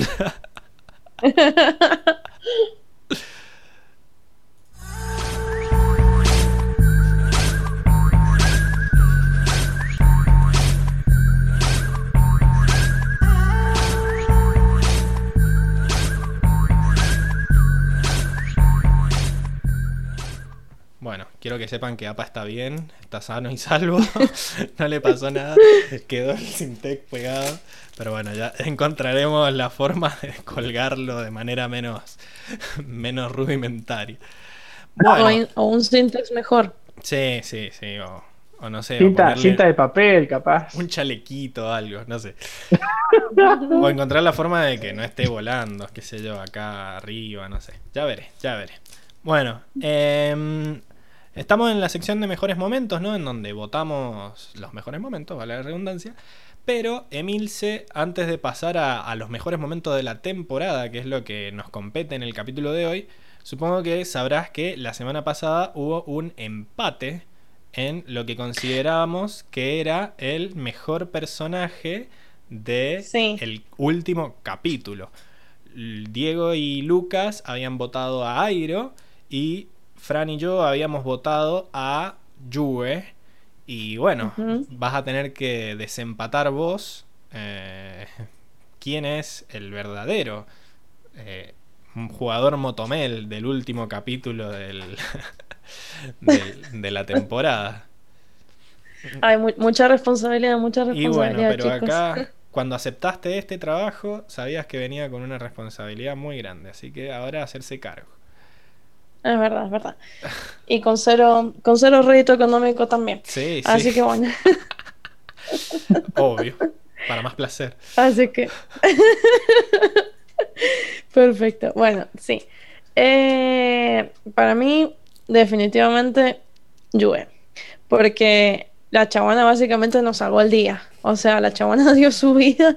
A ver, de no haber sido porque la chabona tocó el pez eh, y básicamente se autoinmoló, eh, no se hubiera restaurado todo el equilibrio que, que, el, que el otro tipo había, mm, había quebrado. Y bueno, básicamente, o sea, no sé, se van todos a la bosta, o sea, ¿qué hubiera pasado? Se, terminaba la serie, no sé. Eh, terminaba todo pésimo, así que eh, La temporada 2 se ambientaba en un mundo apocalíptico en el que claro. en el que había tsunamis con todo el tiempo y qué sé yo. Eh, claro, horrible. Bueno, yo sabía que podía confiar en tu criterio, Emilce. Estos aplausos van para vos. Para Yue, que es la jugadora motomel del último capítulo y que se va con su moto de agua lunar. Ahí la vemos que se va. Chao, Yue. Ahí saluda. Bien, ahora eh, cerrado, uy, casi tiró todo. Cerrado este. cerrado el, personaje Motomel del capítulo. Vamos a el personaje Motomel de la temporada. En donde vamos a analizar quién fue. Eh, quién fue el MVP de, de, todos los capítulos a lo largo de la temporada. Y bueno, también pueden usar los, los argumentos que quieran. Empecemos por vos, Diego, ¿te parece? Sí, sí. Eh, yo me voy a quedar con el buen Soka. Yo creo que es un personaje que ha crecido mucho en lo que es la temporada. Eh, obviamente sacando a Agno, que es el, principal protagonista, ¿no? Pero me, gusta mucho Soka porque ha, tenido un crecimiento a lo largo de, la temporada, tanto como guerrero, tanto como estratega tanto como adaptación a, quitarse todo lo machista, digamos, y, mucho, ha que tener un gran crecimiento respecto al respeto de lo que es eh, el poder del, aire control, del agua control, ¿no? Que lo conocíamos eh, súper escéptico, lo conocía como jugar con agua, y ya después vemos que, que ya lo, respeta, incluso lo, utiliza a su favor en la, en la prueba esta de, de los icebergs, ¿no? Ajá bueno, de las rocas, lo termina haciendo en las rocas, no, pero eh, la prueba original era con icebergs. Sí, la prueba de hielo. La prueba de hielo, esa. Así que bueno, para vos, el jugador motomel de la temporada es Soka. Aparte se lo merece como premio de, consolación por perder a su amada, ¿no? díganlo, díganlo, por favor. Y ahí por favor. se suponía que la tenía que proteger, ahí perdió un par de puntitos, pero bueno.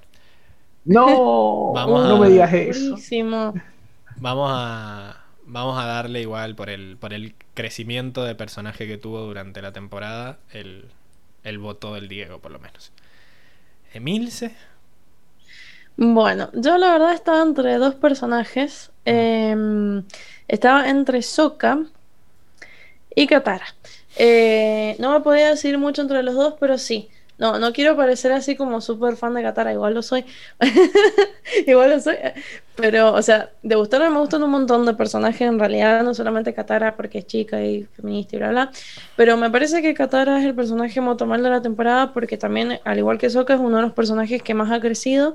Ang también tiene su parte de crecimiento, pero me parece que el mayor crecimiento de Ang no se da acá. Bueno, sí, obvio que no se da acá definitivamente.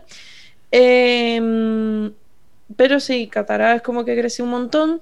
Yo me acordaba, por ejemplo, en el, eh, del capítulo Los Piratas, eh, en, el que ella se encuentra, se, enfrenta así cara a cara con Zuko, y bueno, el chabón obviamente se la puede, y, la ata un poste, qué sé yo, y la chabona como que literalmente tiene que esperar a que vengan los otros dos a salvarla.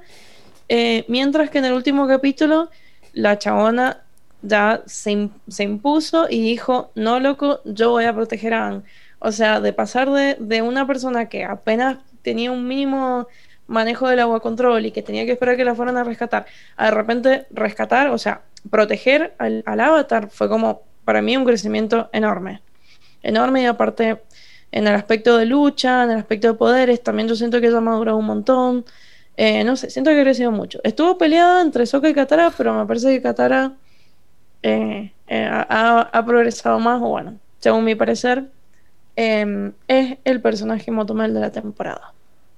Bueno, me han complicado mucho las cosas, porque yo, estaba entre esos dos también. En realidad, lo primero que se me, se me viene a la cabeza es Airo, en el sentido de que Airo ha tirado... que va a decir Airo. Ha tirado frases todo el tiempo y es ese viejito que sabes que en cualquier momento hace algo, es como el chinito de, la mafia de los Simpsons que todavía no ha hecho nada y cuando lo haga va a ser espectacular. Bueno, acá... Pero me parece que no es su momento todavía. Por eso, por eso. Es como que siento que no... Airof era igual cuando empezó que cuando terminó y lo único que hicieron fue como empezar a mostrarnos diferentes pedacitos de él eh, y yo siento que Soka y Katara es como que han avanzado mucho en su arco de personajes en esta temporada. Han no tanto, exacto, que está bastante parecido al principio. Eh, pero eh, Katara empieza la temporada pensando en la esperanza, ¿no? En que no hay que perder la esperanza, que la guerra no está perdida, qué sé yo. Ella es la que encuentra y libera a Ang y decide, bueno, los dos deciden salvarlo, ¿no? Pero deciden dejar su pueblo para ir al, al a la tribu Agua del Norte, pero Katara lo hace para aprender agua control. Y termina la temporada y logró que un machista empedernido le enseñe y termina la temporada siendo ya una maestra declarada que es la que le va a enseñar a Ang el agua control. O sea, es un logró todo lo que se propuso en la temporada, incluso tuvo la revancha contra Zuko que le había atado y le había robado el, collar. Eh, bueno, creo que Katara es la que pone en marcha la serie, ¿no? Por otro lado, Sokka empieza como un nabo, empieza como un tipo que, que no respeta a las mujeres, que tiene muy muy mm, eh, metida en la cabeza lo que él entiende de, lo que es la sociedad patriarcal de su, de su tribu, pero que después nunca tuvo que hacer nada de lo que se supone que tiene que hacer, entonces él se sentía muy mal al respecto y creo que de a poco empieza a tomar ese rol de líder, pero el momento determinante de su historia es ese momento en el capítulo de Bato en donde eh, hacen eh, la prueba de, hielo, como dice mm, Diego, y ahí es donde empieza a aceptar los poderes de los demás, empieza a tomarlos como herramientas, y ahí los otros empiezan a verlo como líder. Y a partir de ahí ya se, se cimenta como un líder respetuoso, digamos, y que a su vez es respetado. Entonces siento que está muy difícil entre los dos, pero si vamos a, a quién es el que consiguió más en este tiempo, que consiguió todo lo que se propuso, me parece que eh, voy a votar por Qatar. Eh, así que bueno, el jugador Motomel de la temporada es Katara, que se va a pasear con, con Juve en el fanfic que generó el Emilce recién.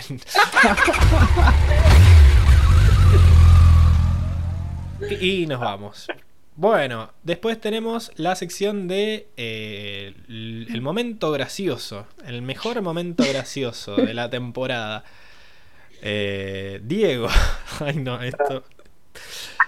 A ver. Agárrate, agárrate que, al, Diego lo vamos a perder, o sea, se nos va a tentar. Respira, respira. Pablo, yo yo me reví para este para este para este episodio me reví toda la temporada los 21 capítulos, 22 capítulos creo que son. Y lo, lo, que más me hizo gracia y lo que más me morí de risa y que lo recuerdo ahora y me sigo riendo es eh, este chiste que, que, es muy sutil porque yo creo que no lo han hecho a propósito, no, está, no es forzado para nada, ¿no? Es cuando, cuando se cuela en Omashu, que se viste de anciano, y al, guardia le, inventa un nombre, ¿no? Le inventa que, es Beson Pipin Padel Opiscopolis III, impronunciable. esto, Katara se, se presenta como la nieta y que se lo repite este trabalengua a la perfección. Y no obstante lo siguen el chiste cuando eh, Bumi se da cuenta que es, que no, que es el avatar, le pregunta por el nombre, dígame, señor Pipidis, Pipin Padelopis Copilis III, y se lo vuelve a repetir a la perfección, como si es un nombre inventado. y bueno, pero ahí te das cuenta lo convincente que son, pues son muy buenos mentirosos. todavía me río porque me causa mucha gracia que los, chavos, los, tipos, el escritor, se crea, ahí han creado un, nombre porque no creo que haya existido. Y Katara se lo repite a la perfección y después Fumi también, cuando lo ha escuchado capaz una sola de la nave. Sí, hay muchos, me encanta, me encanta. muchos chistes recurrentes en ese capítulo, que es el capítulo en el que nos presentan también al, hombre de las coles. Así que... claro, que siempre me quedó la duda si es uno, son varios, porque tiran un carro de las coles y después hay otro más adentro. ¿Qué, está pasando? ¿Varios carros o varios... ¿Cuántas coles? Es el mismo que lo dejan pasar y bueno, no sé, renovar y, y, tiene otro carro. Tenía, tenía otro carro por las dudas. Y más si tiene tanta mala suerte como él tiene, tiene que tener un carro de respaldo. Claro. No, no, aparte, aparte eh, de, ese capítulo también me, queda la, lista de. la, lista de, de cargos que le dan a, ah, ¿no? Donde está vandalismo, Después, identificación falsa y no, no menos importante, la destrucción inmediata de Colecos. tienen, tienen un, cargo eh, para eso, o sea, no. estaba regulado por la ley, estaba codificado, estaba en el código civil aparentemente. Había jurisprudencia. y era con pena de muerte. El otro chabón estaba pidiendo pena de muerte claro, pedía sus cabezas, una por cada col. No, no. Yo esa, es, de ese capítulo, eh, ese capítulo es increíblemente gracioso. Yo Me, llevo muchas escenas. No, y el, me llevo muchas escenas. El que me hiciste acordar ahora, que no me acordaba, era cuando tienen que adivinar el nombre de Bumi, que dice, es un maestro tierra, ¿verdad? Rocky. y se escucha el, tosido. sí, sí, como. Sí, lo, lo tendremos en cuenta. Ya sabes, por las rocas. Encima lo explica, pobre. bueno. Encima lo tiene que explicar, o sea. Sí, sí. Ese, ese capítulo tiene muchas escenas graciosas. Eh, Lucas seguramente estará en desacuerdo, ¿no? Bueno, pero que pero no está hoy día en esta, en esta sección. Yo creo que, que, por eso no está, no, no lo iba a tolerar. Pero bueno, Emi, ¿Vos tenés tu chiste de eh, la temporada? Mi chiste de la temporada, sí.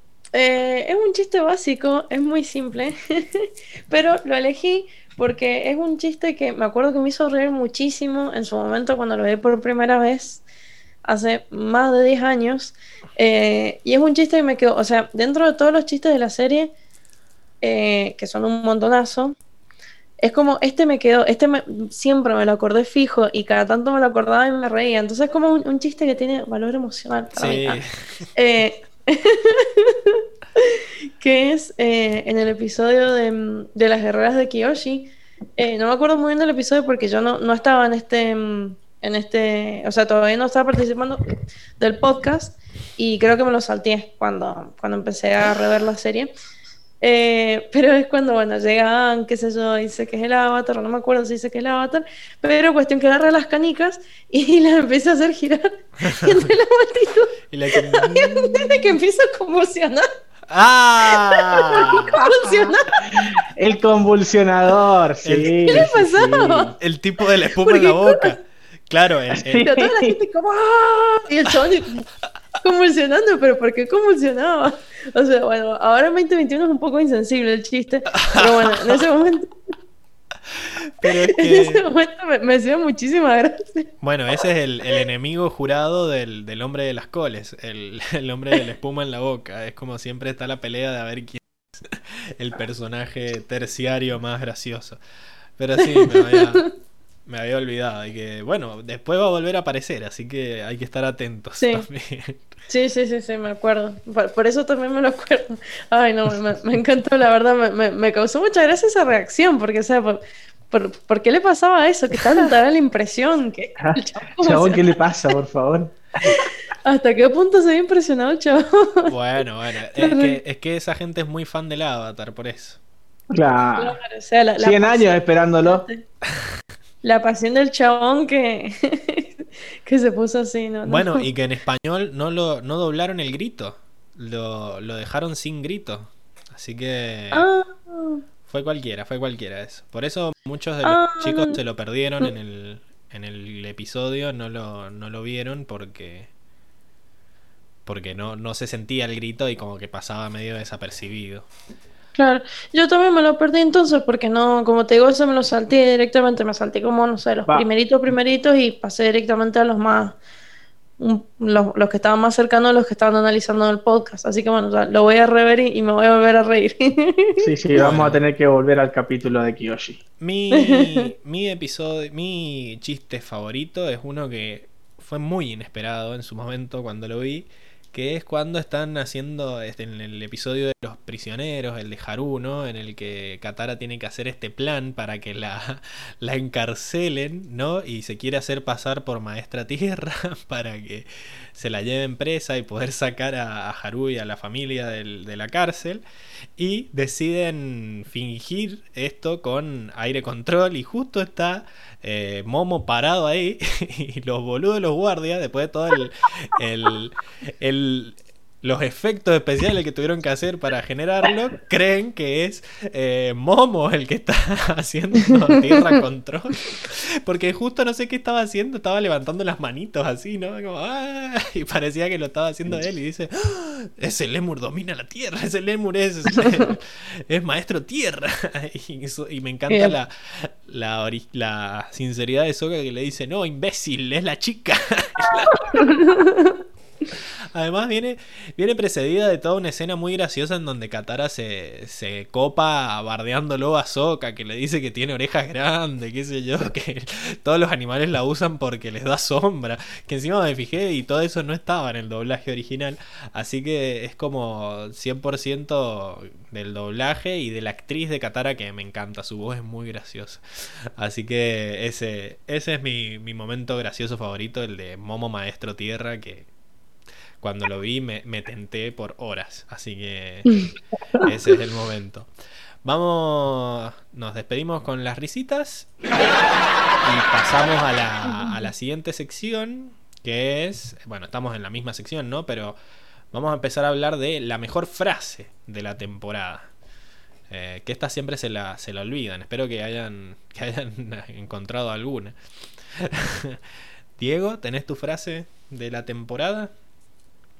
Yo, yo no, no puedo decir por, por una frase eh, en particular, pero sí, sí, sí, yo me quedo con la, con la última que, que tuvimos, que tuve que elegir porque es la que, la que más ruido, más ruido me hace por, por lo sentimental, ¿no? Que, que, que fue en su momento cuando Ang dice que él no estuvo para salvar a su pueblo, pero, pero que voy a hacer la que esta, esta, esta es mi oportunidad de hacer, de marcar la diferencia, ¿no?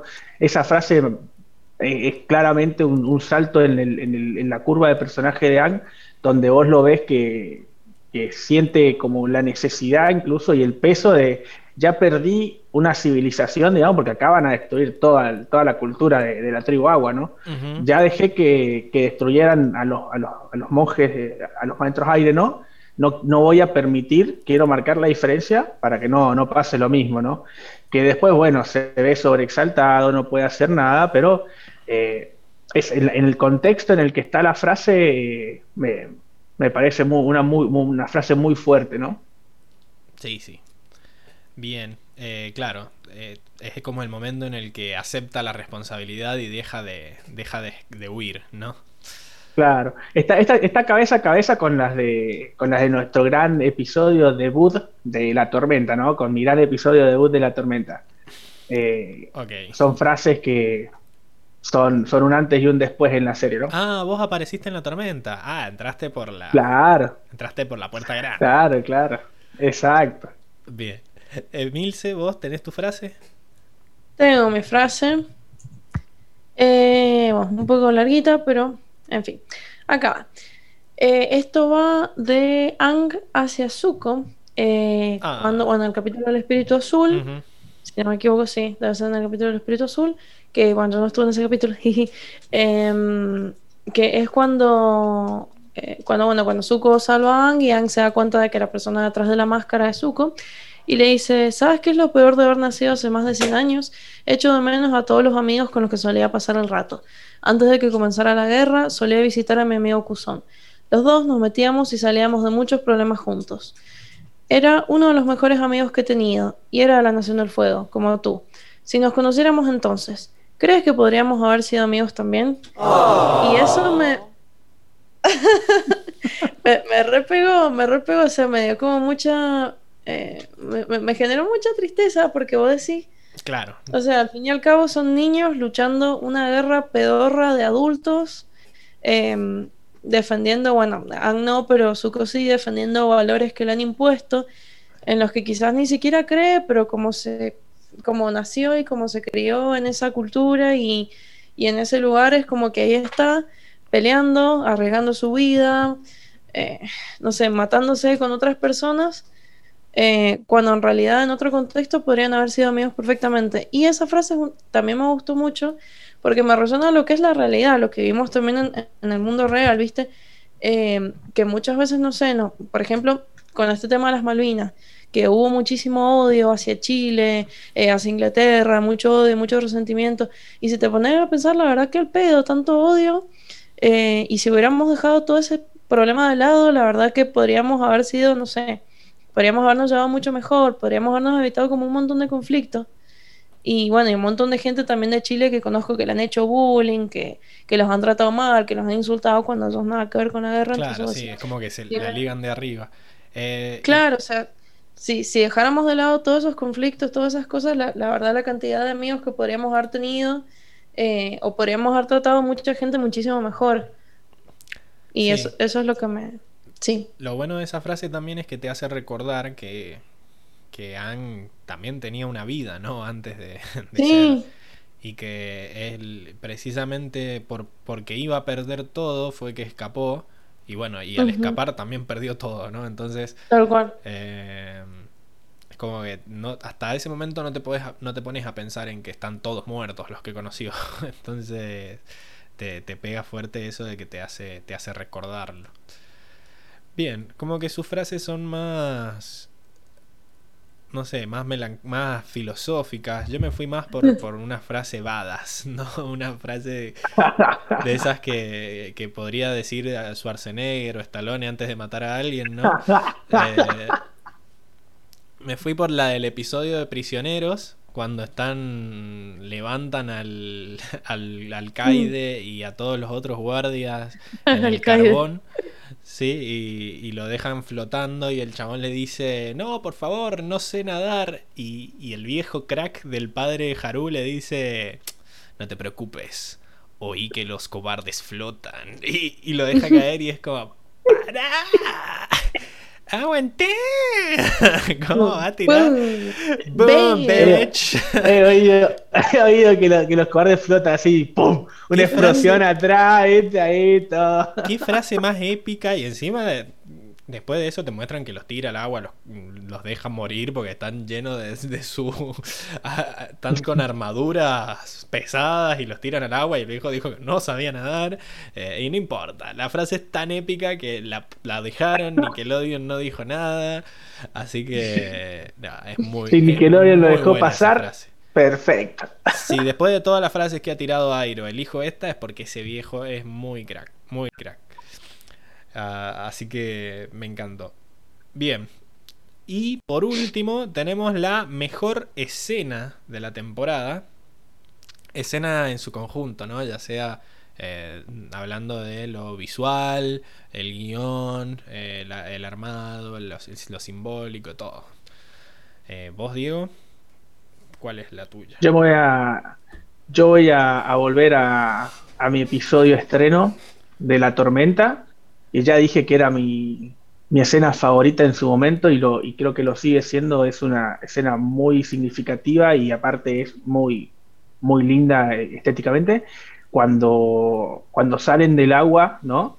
Y se ve el ojo de la tormenta y el cielo soleado arriba y que ese, ese, cruce de miradas entre, entre y Zuko que, que te, deja, te deja ver más, ¿no? Que, que no, no, va a ser, si no es una simple pelea, te voy a atrapar, no, hay, hay más detrás de todo eso, ¿no? Y estéticamente es muy, muy, muy, muy bella la, los dibujos, el, cómo, cómo, han hecho el, el, ojo de la tormenta, cómo gráficamente la, las nubes, es impresionante, ¿no? Y, y, lo que significa el cruce de miradas es, es, es muy fuerte. Sí, Yo sigo enamorado de esa escena. Como sin decir nada te transmiten lo que están pensando esos personajes, ¿no? Porque es como. Yo creo que ese momento es el nacimiento de la frase de Milce, ¿no? Cuando lo ves ahí y es como que sienten esa conexión, todo el capítulo te están mostrando que son dos caras de la misma moneda, o sea, son dos víctimas de la guerra que generó el, el abuelo de Zuko y, y que en este momento sus destinos están enfrentados, pero en ese preciso momento no. O sea, como que en ese preciso momento están en paz y se miran y se contemplan y es como que también habíamos hablado de que eh, es como que Zuko no podía escapar de sus vicios, por eso estaba como abajo en el barco y Ang estaba empezando A, a, mejorar y a escaparse y se iba volando en APA. O sea, como que tiene todo un mensaje simbólico que está, está muy bueno y también sin diálogos, sin nada, sin sobreexplicar, sin subestimar a los chicos, me, me, encanta. Me encanta esa escena. Sí, sí. ¿Emilce? bueno, ah, eh, no, en realidad no había pensado en momento general, había pensado en como en, en escena de acción favorita. Bueno. Mm, pero bueno, bueno. Es una escena. Es una escena. Sí, una escena, ya fue decir. Eh, ya la había mencionado anteriormente, pero bueno, no importa, la, reciclo porque, ¿por qué no? Eh, Why not? Em, porque me sigue gustando. Y me gustó mucho en el capítulo del, del Shirshu, sí. Em, no me acuerdo cómo se llama. Eh, la pelea entre Zuko y Ang me encantó. Em, me encantó mucho, más que la pelea en sí, o sea, porque no es una de las peleas como más impactantes, ni las que tiene más golpes, ni la que tiene más acción, pero me gustó muchísimo la coreografía, o sea, siento que, no, es que siento, es que en realidad debe haber llevado un montón de tiempo de, de planificación y o sea, hicieron un trabajo increíble, la verdad, o sea, se, se remolestaron los, los chabones, los dibujantes, los animadores, eh, y me gustó mucho eso, como la, la, coordinación de los personajes, toda esa coreografía que hicieron, como que le pusieron mano su trabajo y para mí quedó muy copada. Sí. Así que esa es mi escena favorita. Recordemos que, es como que pelean en, en en el monasterio este de las monjas que todavía no sabemos. pero en el monasterio. En un momento hay una escena que están los dos como dando vueltas sobre el, el rim, ¿cómo se dice? Sobre el borde del, del, del, pozo de agua. Entonces e, es como que atacan y esquivan, no sé, no sé, es como... Está muy bueno, muy, muy se bueno. Se meten y salen del pozo y al principio estaban peleando en el medio del patio y después empezaron a pelear arriba del techo y después empezaron a pelear en el pozo y... Claro. Y entra y sale APA con el, y la otra con el bicho y así. Eh. los, cambios, los cambios de cámara, como quien diría, eh, entre te enfocan la pelea de Ang con Zuko, te enfocan la, la pelea del Shirshu con, con APA, te muestran a Airo robándose un, perfume, vuelven otra vez a la pelea. Eh, sí. yo, yo sigo teniendo pica con esa escena porque que, ah, que, que robándose un perfume mientras los otros pelean y sigue pareciendo. Estaban todos pero, los, a los pero sí, ahí, el chabón se chorea un perfume. Qué, qué rata inmunda igual también, qué croto. Pero... no era necesario. De cuatro patas. Pero... Como si no tuviera plata para comprarse uno. Bueno, no sé, está retirado. Pero no se lo iban a vender tampoco si venía a invadir el lugar. pero, pero bueno. Dio su oportunidad y la aprovechó. Muy bien dirigida. Hay que exprimir cada centavo. Muy bien dirigida la, la pelea en sí.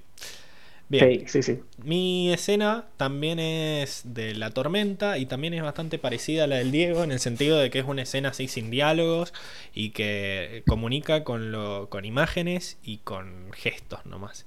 Es esta escena en donde se ve a Zuko pensando en su pasado, en, en su habitación, ¿no? Y nos muestran como flashbacks de...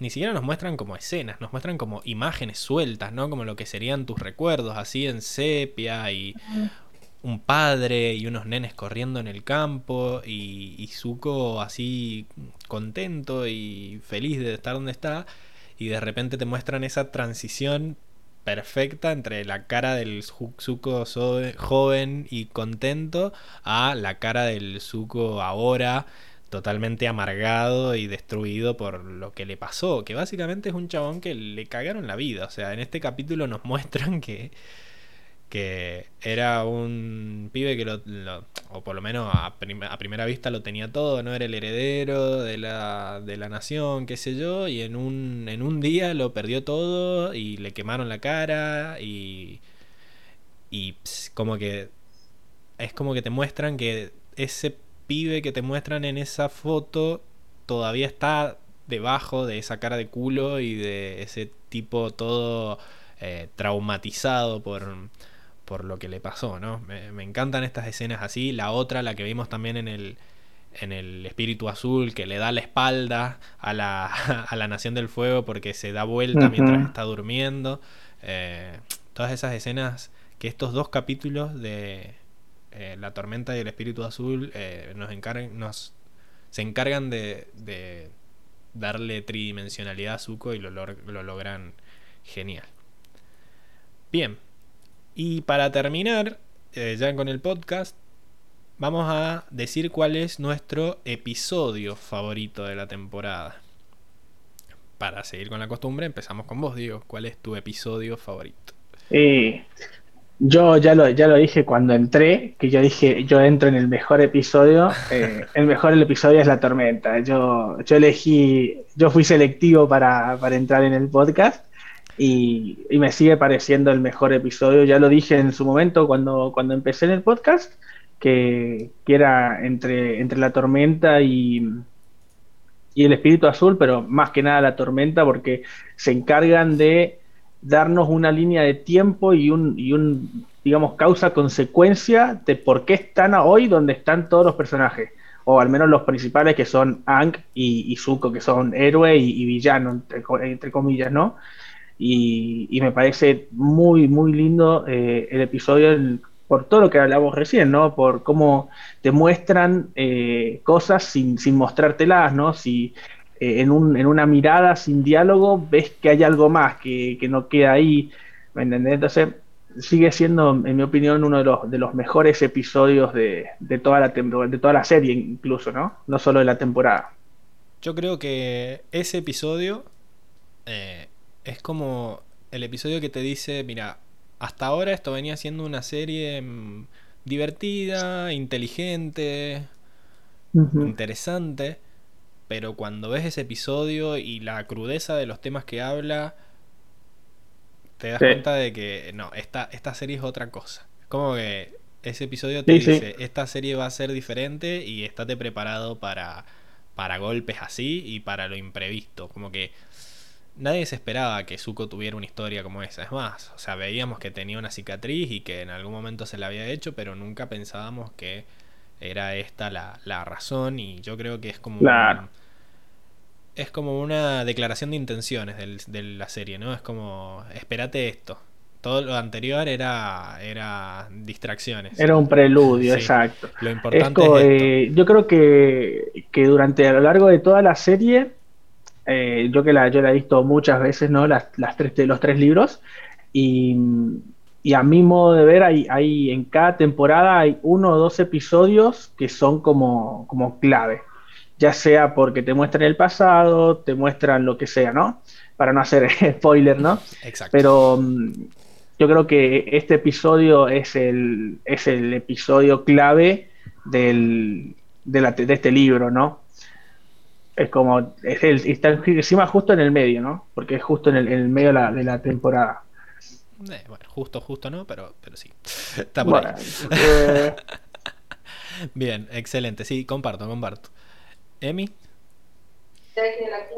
Bueno, medio que yo ya lo, ya lo canté eh, al principio del, del podcast, pero mi episodio preferido, bueno, es que no, para mí no, no tiene competencia. El último episodio de la temporada, o sea, es como bestial, bestial, o sea, se pudrió todo, se armó todo el quilombo, o sea, veníamos de capítulos, viste, en los que sí, hay un enemiguito, viste, por aquí, por allá están que los piratas, que Rey Boomy, que la chabona del Shirshu, viste, como Veníamos con batallas, pero dentro de todo zafamos, zafamos bastante bien.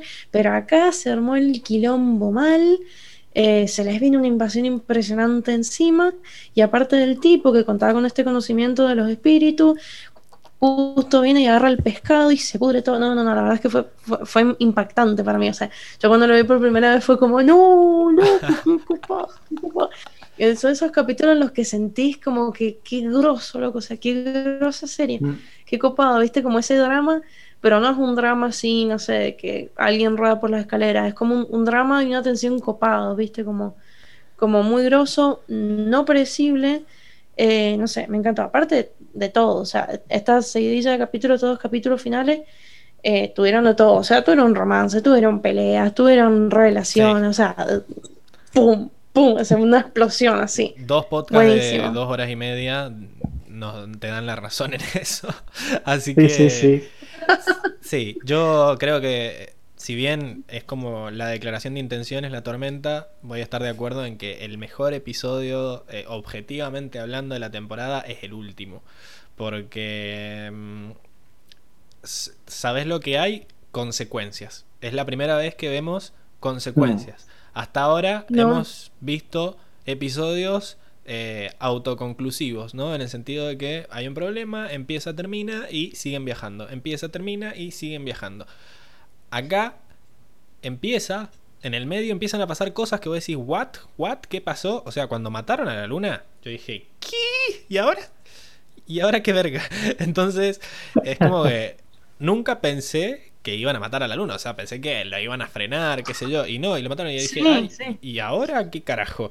Y después eh, se sacrifica Yue. Y después muere el, el comandante. Y está todo hecho mierda. Y mm, al final, como que lograron aprender el agua control. Pero ¿y ahora qué van a hacer? Porque es cierto, es, es un episodio totalmente impredecible en donde la tensión se siente porque no sabes para dónde pueden llegar a salir y no sabes qué puede llegar a pasar porque nunca había estado tan alto y la verdad es que en- eh, entrega, o sea, el capítulo vive a las expectativas y más como yo se lo había dicho a Lucas, mirá que al final de la temporada se pudre todo, se pudre todo y el chabón incluso lo vio con esas expectativas súper altas, con ese hype ahí que generalmente arruina las cosas cuando la ves y le pareció mejor de lo que esperaba incluso, así que también lo que Sí. pasa es que a partir de ahora empiezan un montón de capítulos buenos uno atrás de otro